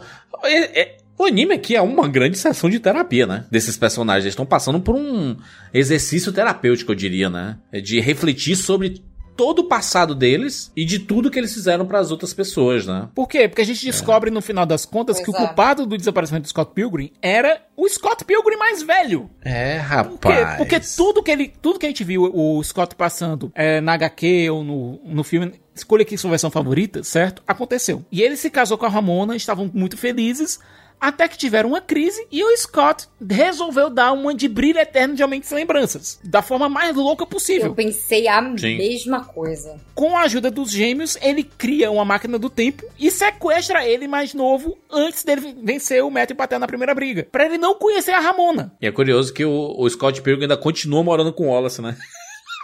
Nesse caso aqui é porque ele saiu da casa da Ramona e foi, É. e foi pra casa do Wallace, que não tá aguentando mais. Mas é aquela. Que tá namorando com um cara que é desenvolvedor da Nintendo, né? Sim. É o meu cara do quadrinho, né? Que é o tal do Mobile, que é o namorado dele no quadrinho, que aparece rapidinho também. É. Não, e o mais louco Aham. aqui, nesse episódio, os nintendistas vão endoidar. Aparece até a porcaria de um Virtual Boy. O Virtual Boy, o pior Exatamente. console de todos os tempos. Um negócio que encalhou, né? Ninguém comprou o Virtual Boy, né? Tu já jogou um Virtual Boy, Juras? Eu já. É incômodo pra caramba. É um trambolho gigante num par de óculos, num tripé, um negócio esquisitíssimo, pra ver um joguinho todo vermelho. Com 5 minutos você fica com dor de cabeça. Agora, o, o futuro é meio acabado, né? Esse futuro do Scott Pilgrim, né? Parece um mundo meio distópico, assim, É, eu bizarro, acho que é né? porque ele, como o Scott Pilgrim briga muito, muito com essas, esses pastiches de piada de cultura pop, é claro que o mundo do futuro vai ser meio distópico. Apesar Ah. de, ironicamente, o futuro onde eles estão lá é o nosso presente. Eles estão em 2005, eles estão aqui, no, lá eles estão no futuro, nosso 2023. Só que é o 2023 do ponto de vista do Scott Pilgrim, da, da série do Scott Pilgrim. Então, Sim, é, 2023 Scott Pilgrim tem que ser o dia de um futuro esquecido. isso tava plantado já. Naquela fala que ele tem tanto no, na HQ quanto no filme, que ele fala que pensava no futuro com a Ramona. Aliás, a Stacy pergunta se ele pensava no futuro com a, Ramona. Ele pensa assim, um futuro, tipo assim, com mochilas a jato. E quem viu no desenho, algumas vezes no desenho, o Wallace fala, por exemplo, quando ele fala, quando encontra o ator hétero dele, ele fala, tipo, Pô, cara, por que você não pega uma máquina do tempo, volta pra quando você fez esse, esse teste e não faz o teste? É. Que depois é o que ele fala pro Scott de brincadeira e o Scott, sendo Scott, leva ali pro literal. E sabe o que é pior nessa situação toda? A Ramona ainda tava apaixonada pelo Scott. O Scott, Sim. que era imaturo pra caramba, que Sim. não conseguia resolver o, pro- o problema do relacionamento. Sem lidar com as suas coisas, conversar com as pessoas, ou viajar no tempo pra mudar o contínuo espaço-tempo. Viajar no tempo, claro. Só pode ser isso. Tá 10 anos treinando igual um otário trancado numa cabana. É. Puta que pariu, né? Meu Deus do céu, né? Tudo por falta de, de- de conversa, né? Sim, e obviamente isso é uma piada, é um exagero do, por, por conta do, É. do desenho, mas é uma coisa que as pessoas fazem na vida real, é uma coisa que até o Scott Sim. e a Ramona fizeram no quadrinho, né? Eles fogem dos problemas, né? Essa é a parada, né? Um fica jogando um PSP lá, genérico, no, no quartinho dele, e a Ramona fica maratonando aqui arquivo X. E é engraçado porque foi a própria Ramona, a Ramona velha, né? Do, do futuro, que escreveu, né? O livro é, sobre a história deles, né? Sim. O roteiro, né? O roteiro, ela que volta no tempo, né? E, e faz o Young New lá publicar depois da parada, né? Engraçado que os dois, os dois são idiotas, porque a própria Ramona, ela diz, olha, olhando assim, né, o plano não era muito bom não, né? Porque a ideia da Ramona era fazer com que, de alguma forma, a história deles dois, do Scott e da Ramona, vi- continuasse viva. O interessante é que com o Scott e a Ramona vendo os idiotas que eles se tornaram no futuro, eles meio que... É, né? A, a Ramona nem tanto, a Ramona nem tanto, mas o Scott ele se tornou um idiota imenso. A desconstrução também é importante, porque a gente tá vendo a, a Ramona se reconhecendo, né? Que ela tem problema de fugir do, do- da- da- das situações. Quando o caldo engrossa, ela vai pra outro lugar. Ela abandona as pessoas, ela não tem responsabilidade emocional. Eu sempre assim, caraca, então a gente tá vendo uma personagem que as pessoas gostavam e vendo que ela é muito problemática. E aí também reconhecendo isso dentro do Scott Pilgrim, né? Que ele também era desse jeito. Mas ao mesmo tempo, ela ainda é muito apaixonada pelo Scott. E é aquilo, né? As pessoas, elas. ela- a gente, as pessoas elas não vai, a gente não segue no crescimento numa linha reta. Às vezes a gente cresce como pessoa e às vezes a gente regride também. A gente vê que o Scott e a Exato. Ramona passaram, tipo, mais de 13 anos casados juntos felizes. Aquela, aquele negócio dos slides lá do Virtual Boy ao princípio era um negócio É. que, ele tinha, que ele tinha feito de presente de casamento pra ela. Mas sabe, às vezes, às vezes você se indulge nos seus piores impulsos e você volta a ser as pessoas que você era no passado. Você volta a regredir como pessoa. Aí do nada você voltou. Ele piscou o olho, assim, do nisso e voltou a ser o, o fracassado que mora no, no porão do, do, do Wallace de novo. Sim, exatamente. E aí o curioso é que eles não conseguem se beijar, né? Existe tipo um bloqueio, né? O campo 80 Field! O, o anti- Anti-Kiss Field. É muito, é muito engraçado o, quan- o quanto eles vão pro, pro, pro absurdo. De tipo assim, é meio que aquela. É aquela piada que a gente vê em várias, várias histórias, né? De tipo, a pessoa ela quer fazer um negócio, ela tem uma capacidade de ser um gênio, de, sei lá, achar a cura do câncer. Mas a pessoa tá lá, usando o conhecimento dela, pra criar uma bobagem pra ela se vingar, sabe? É o, é o Pickle Rick, né? É o doutor do Fensmiths. É o Pickle Rick, é o doutor do Fensmiths do Phineas e Ferb. É mais fácil virar um picles e lutar contra uma barata e, e acabar com o governo do que pra terapia com a sua família. Total. É, isso é muito bom, porque isso, isso exagera a galera é, que realmente procrastina e procura soluções fáceis pra não ter que encarar os seus próprios problemas. Eu acho que todo mundo em Exato. algum momento passa por isso. É, é todo esse processo de você se desconstruir até você aceitar que você precisa de uma terapia e que vai ter que doer pra você ficar de boa, sabe? Eu, eu gosto quando, quando as mídias elas colocam esse tipo de história. Porque às vezes isso, mesmo sem a pessoa saber, alguém que tá assistindo vai falar, pô, cara, eu acho que eu faço isso também. Talvez eu devesse, né, tentar resolver minhas paradas também. Não sei. Eu acho muito bom que tem esse tipo de, de história. Às vezes só planta a sementinha na cabeça, mesmo que a pessoa não entenda muito, alguma hora vai cair a ficha. E no final das contas, né, o Scott ele acaba se transformando no último ex do mal, né? Que vira o, o mundo Sim. contra o Scott Pilgrim. Vai ter a estreia do musical Scott Pilgrim. E todo mundo vai estar no musical. E o Scott e a Ramona, eles querem descobrir quem é o responsável pelo campo anti-beijo. E eles confrontam todos os ex-namorados do mal e nenhum deles é responsável por isso. Porque mundo se- deles tá mais ligando pra, pro Scott e pra Ramona. Todo mundo tocou com a Ninguém se vida. importa mais. O James até disse: Ah, a gente vai ser brother aí no futuro, então até mais, bro. Cara, ninguém tá ligando mais pra eles. Todo mundo seguiu Tamo o aí. barco. A única pessoa que não seguiu o barco foi o Scott mais. ainda mais velho. Que depois de encontrar o Scott mais novo, passou 10 anos numa cabana treinando, feito maluco. Virou o Rio Barbudo lá do Street Fighter V. Sim. Vai pra terapia, Scott Pilgrim, pelo amor de Deus. Eu acho muito bom o, o, jeito que eles resolvem também a, o plot, né? Ele simplesmente aparece a Ramona do futuro dizendo assim: eu, eu, eu sempre gostei de você. E ele meio que para, ele trava, né? E, tipo, ele, o Brutamontes, que tava brigando com todo mundo, cheio de superpoderes, etc., simplesmente. Cheio de ódio, né? É, ele percebe que a situação que, que ele criou, foi ele que criou. Nada era tão horrível, A tão. culpa é dele. Que não pra ser dado. Ele jogou fora todas as, as oportunidades coisa? que ele tinha de se resolver isso. E sabe uma coisa que eu acho lindo? Que eles deixam isso explícito nesse, nesse grande momento aí de confronto da Ramona e desse Scott mais velhos? É que ele fala, pô, será que não tem como a gente resolver? E a Ramona mais velha, ela olha e fala, cara, não. Porque tem horas que você tem que lidar com as consequências das suas escolhas, sabe? E quando você vai a um nível extremo nesse grau, às vezes você vai ter que aprender com aquele erro e seguir em frente, porque nem tudo que a gente faz ou deixa de fazer dá pra gente voltar atrás e consertar. Então, assim, você até pode né, depois eles voltando, eles conseguem ficar juntos, mas aquela versão ali que tomou aquelas escolhas do Scott, desse Scott ainda mais velho, ele não vai ter uma redenção pra ele, ele vai ter que aceitar o que ele fez, o resultado das escolhas que ele fez. E isso é uma mensagem interessante Nossa, também, né? É a consequência dos meus atos que está chegando. Exatamente, uau! A união das Ramonas, o Super Sonic. Não, é a Rey no, é a Rey no End of Evangelion. Sim. Cara, achei É. fantástico isso. Caraca, tem muito Evangelion nesse desenho. Só falta transformar o Scott Magera em Tang. É. Ah, mas finalmente resolve tudo, né? O Matthew Patel, ele consegue fazer seu, seu grande espetáculo. Ele devolve E- a empresa pro Gideon, que ele não tem a mínima ideia de como ser um CEO. Ele só queria um tá aqui, musical. pega de volta. Eu acho isso Eu maravilhoso. só quero musical. Música musical e talvez ser respeitado uma vez na vida. Tá muito legal. a Knives entra pra bom, Sex cara. Bomb é, como tecladista e a banda fica muito melhor. A, a Ramona vira dublê, né? Sim. A Ramona perfeito ela também. descobriu, ela descobriu a vocação dela. A locadora fechou. E o que eu achei, assim, triste, talvez uma pequena crítica stealth à Netflix. A pop da locadora É, o fato né? da Netflix ter fechado as locadoras, né? O Lucas Lee virou o barista, né? O Lucas Lee não virou um barista, ele virou o barista mais famoso possível e imaginável. A- Jura, se tu lembra dos baristas do Órbita?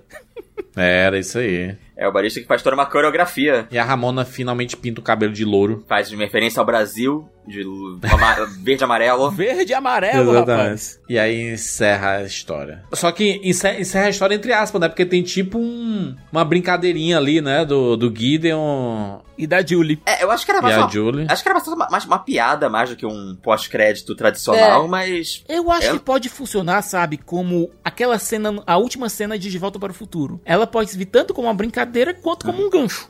é, é, se eles tiverem alguma coisa a, a falar mais no futuro, eu que não vou reclamar mais de, de mais Scott Pilgrim. Mas se não tiver também, Uhum. tá muito bem fechado. Tá de boas. Encerrou aqui, tá ok. Inclusive, você errou pela segunda vez, tem outra timeline. Caramba, mano. É, eu, eu acho que na minha cabeça, na minha cabeça, assim, a, a série do Scott Pilgrim só foi acerto. E pela popularidade, porque eu acompanhando a semana inteira, não foi uma série que ficou em primeiro lugar, mas ela tava sempre no top 10. Pra não dizer que não tem nada pra gente clamar, tem uma coisinha pequena e ínfima com quase nada, certo? É. Que é o fato da maioria dos atores que participam de Scott Pilgrim não serem voice actors. Eles não estarem acostumados a fazer trabalho de dublagem.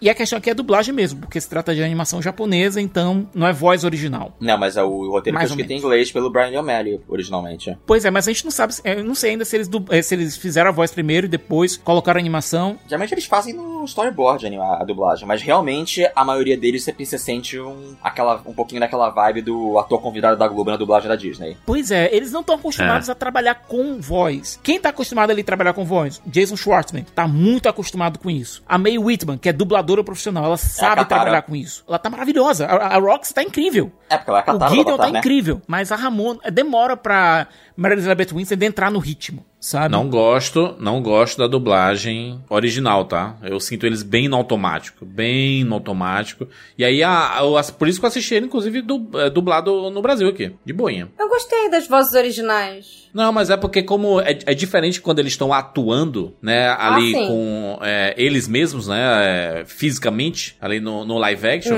e aqui eles né, repetindo os personagens. Eu sinto meio um desânimo às vezes na Mary Elizabeth Winstead, no Michael Cera. Não me parece muito natural assim, sabe? Mary Elizabeth Winstead demora um pouco pra engrenar, mas tem não. alguns que desde o começo já estão incríveis. Como eu falei, a, a Mae Whitman que faz a Roxy tá incrível desde o começo. Gostei do Brandon Routh também, é, Jason Schwartzman, maravilhoso também, mas alguns outros demoram um pouco pra engrenar. Agora uma curiosidadezinha, Juras. Quem faz as vozes do Scott da Ramona aqui no Brasil são o Fábio Lucino e a Fernanda Bulara, que são os dubladores do Shinji e da Asuka Olha, em Evangelion. Sim. não faz realmente muito sentido. Sabe? Eu sei, mas é, mas é aquilo. Se você, se você joga uma pedra em qualquer lugar numa dublagem de animação, tem 90% de chance de que o garoto principal vai ser o Fábio Lucindo. Tu nota que esse negócio é meio de explodir cabeça, né? Porque eles dublam o Scott e a Ramona desde o filme. O que foi que o, o Fábio Lucino já fez aí de, de personagens? O Ash Ketchum, Ele é o Ash, ele fez o Kuririn também, ele é o Rei Arnold. o Zac Efron. Então, você, tipo, se, se você tem, tipo, Tá bem demais. o personagem que é o menino, o garoto protagonista, tem uma boa É. chance que vai ser o Fábio Lucindo. Inclusive tá muito difícil pra ele fazer, né? Porque ele não é mais um garoto, né? Ele tem aí seus quase 40 anos, né? Não, tanto é que você pegar todas as vezes que ele dublou o Shinji, porque ele dublou o Shinji, tem os quatro filmes, ele fez a dublagem da Locomotion, de Evangelion, e fez a dublagem da Netflix de Evangelion. Ou seja, ele fez o Shinji em, em sete produções diferentes, mais ou menos. Se você comparar a voz dele na Locomotion com a voz dele no, no último filme, cara, é, é, é algo surreal. Ele se esforçando pra fazer voz de, de moleque. É, eu tava vendo os números do primeiro fim de semana da, do anime de, do Scott Pilgrim, ele não entrou nem no top 10 Mas, mas, da Netflix mas, eu, global, mas eu né? vou falar, uma coisa que eu, eu chequei algumas, algumas. Eu não vi todo o anime dublado, mas eu vi várias cenas que eu tava curioso como ficou. Uma coisa que eu senti falta na adaptação é que tem muita referência que simplesmente morre. Por exemplo, quando a, quando a Ramona no começo fala que ela, no original, que ela gostava de assistir Columbo, aqui no, no português ficou, ah, eu gostava de assistir umas séries policiais. Que eu acho, uma, É. que eu acho uma pena, porque a referência específica é uma das coisas muito interessantes do Scott Pilgrim. Que não é só uma série policial, é o Columbo, eles referem, sabe? Sim. É uma coisa muito De específica. detetive, né? Sim, É. e tipo, é uma coisa que tipo, não é uma série qualquer, não é um CSI, é uma série cult que quem conhece sabe que isso diz a personalidade da Ramona. Eles podiam adaptar aqui no Brasil pra lei e ordem, sabe? Daria quase a mesma coisa. É, mas era mais de detetive, né? O, o Lei Não, mas Ordem não é porque aqui tão no de Brasil o detetive. Columbo não é tão conhecido. O Lei e Ordem é. É, mas passou o Columbo no- nos anos 80 no Brasil, então pode dar uma referência pros velhos. Pros velhos. Sim. Se- seria ofensivo eles falarem, tipo, do Sherlock Holmes, assim? Gostava de ver alguma coisa do Sherlock Não, Holmes? não, não bate. Não bate porque tem que ser contemporâneo. É, não tinha nem, nem tinha Sherlock da BBC no- na época que se passa a história. Inclusive, olha o plot hole aí. Outra coisa que não tem na época que se passava essa história é Detetive Pikachu. Nem o jogo, nem o filme. Como você sabia de Detetive Pikachu, Scott Pilgrim? Como você sabia disso? Tem um furo. Temos um furo. Ou seja, o, o anime, 0 de 10. Ele não vale nada. Comentarista do Twitter. É isso. Vamos aqui pra uma. é possível dar uma nota aí pra, pra primeira e única, talvez, temporada de Scott Pilgrim Takes Off? Cara, eu achei excelente, excelente. Ti- tive um pouquinho de canseira no- na meiuca ali. Não, não sei pra onde tá me levando. Vou continuar aqui. E aí no final faz todo sentido e amarra tudo. E eu gostei bastante. Então vou dar 10 de 10 pro anime. É, achei maravilhoso. E animação, música a reconstrução da, da história, dos personagens, tu- tudo eu gostei. Eu fico aquele misto, quero mais, não quero mais. Se tiver mais, verei. Se não tiver, estou satisfeito. Siqueirinha. 10 de 10, no notes. Pra mim a, melhor a minha versão favorita da história até agora. Sem brincadeiras. Porque ela é uma, uma reflexão de alguém que chegou na, entre aspas, idade adulta, refletindo sobre a sua juventude. Cara, é incrível. É, Scott Pilgrim é revisto pelo olhar de uma pessoa que cresceu. 10 de 10 no notes. E eu quero ser da trilha sonora. Fernanda. Cara, eu acho que o que eles fizeram, eu acho que o que eles fizeram aqui só engrandece o que já, o que já tinha sido feito antes nas outras mídias. Acho que é muito interessante a gente ter uma franquia tão maneira quanto Scott Pilgrim, que passa por tantas mídias diferentes, que se permite arriscar e fazer outras coisas. E o fato de que a gente não sabia que essa série ia ser um grande revisionismo e ao mesmo tempo ia ser uma grande sequência escondida do quadrinho, me deixou ainda mais empolgada assistindo. Você pegar e desenvolver personagens que precisavam, é, que não necessariamente precisavam, mas que, né, se ele, o fato deles serem desenvolvidos engrandece mais os personagens. Você ter um embate do Scott com ele mesmo, eu achei muito importante também. Pra mim, Assim, a animação lindíssima, os efeitos lindíssimos, é uma coisa que tem a sua própria estética, é uma obra que tem a sua própria estética, ela brinca com muitas coisas, ela faz isso de forma bem interessante, bem bonita e bem fluida.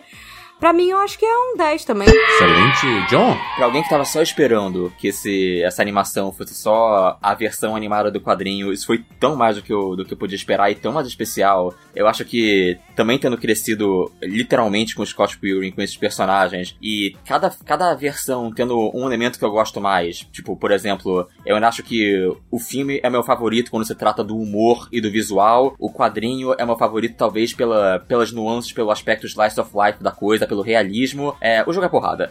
É, esse daqui, o- a animação chega meio que trazendo uma camada nova pra obra que eu já achava que estava muito completa, mas que só enriquece e ao mesmo tempo tem sua própria identidade. Eu não sei, eu acho que talvez seja, por motivos pessoais, talvez seja minha coisa de animação favorita esse ano. E eu sou vendido dessa fran- dessa, dessa, dessa obra, então 10 e 10. Excelente, olha só, hein? 4-10 aqui. Muito bom, Scott Pilgrim Takes Off. Falamos sobre o quadrinho, falamos sobre o filme, um pouco sobre o jogo, falamos muito sobre a série. Ah, parabéns, Scott Pilgrim, é da- das poucas franquias que pode dizer que a sua obra adaptada para todos os lados funcionou, né? Inacreditável, né? Pra mim é Scott Pilgrim e Evil Dead. Olha! São as, as franquias que são, não são tão grandes, não sai tanta coisa, mas são extremamente impecáveis. Perfeito, perfeito. Falamos aí sobre Scott Pilgrim. Gostou ou não? Deixa nos comentários aí do Spotify, se você, se você estiver ouvindo, obviamente, no Spotify. Se você não estiver ouvindo, acessa aí as redes sociais, arroba rapadura no Twitter ou arroba cinema com rapadura. As arrobas dos participantes desse programa estão marcadas lá. E aí você pode seguir a gente, tanto no Twitter quanto lá no Instagram. Valeu, John, mais uma vez pela participação. Foi um prazer estar Tralha, aqui. tralhas do John, você consegue encontrar tudo, né? Coloca tralhas do John, tá tudo aí. Né? É. No YouTube, no Twitter, todas as redes sociais possíveis aí. Você consegue encontrar tudo do John aí. É, que inclusive tá com um, um desenho no Twitter bem parecido com o Scott Pilgrim, hein? Ah, esse, é verdade, mas nem, nem é pra ser, mas foi uma, foi uma menina que gosta do meu canal que fez uma vez de, de, de fanart pra mim e eu deixei lá. Aí. Muito bem, muito bem, fechamos. É isso, nos encontramos na próxima semana. Tchau!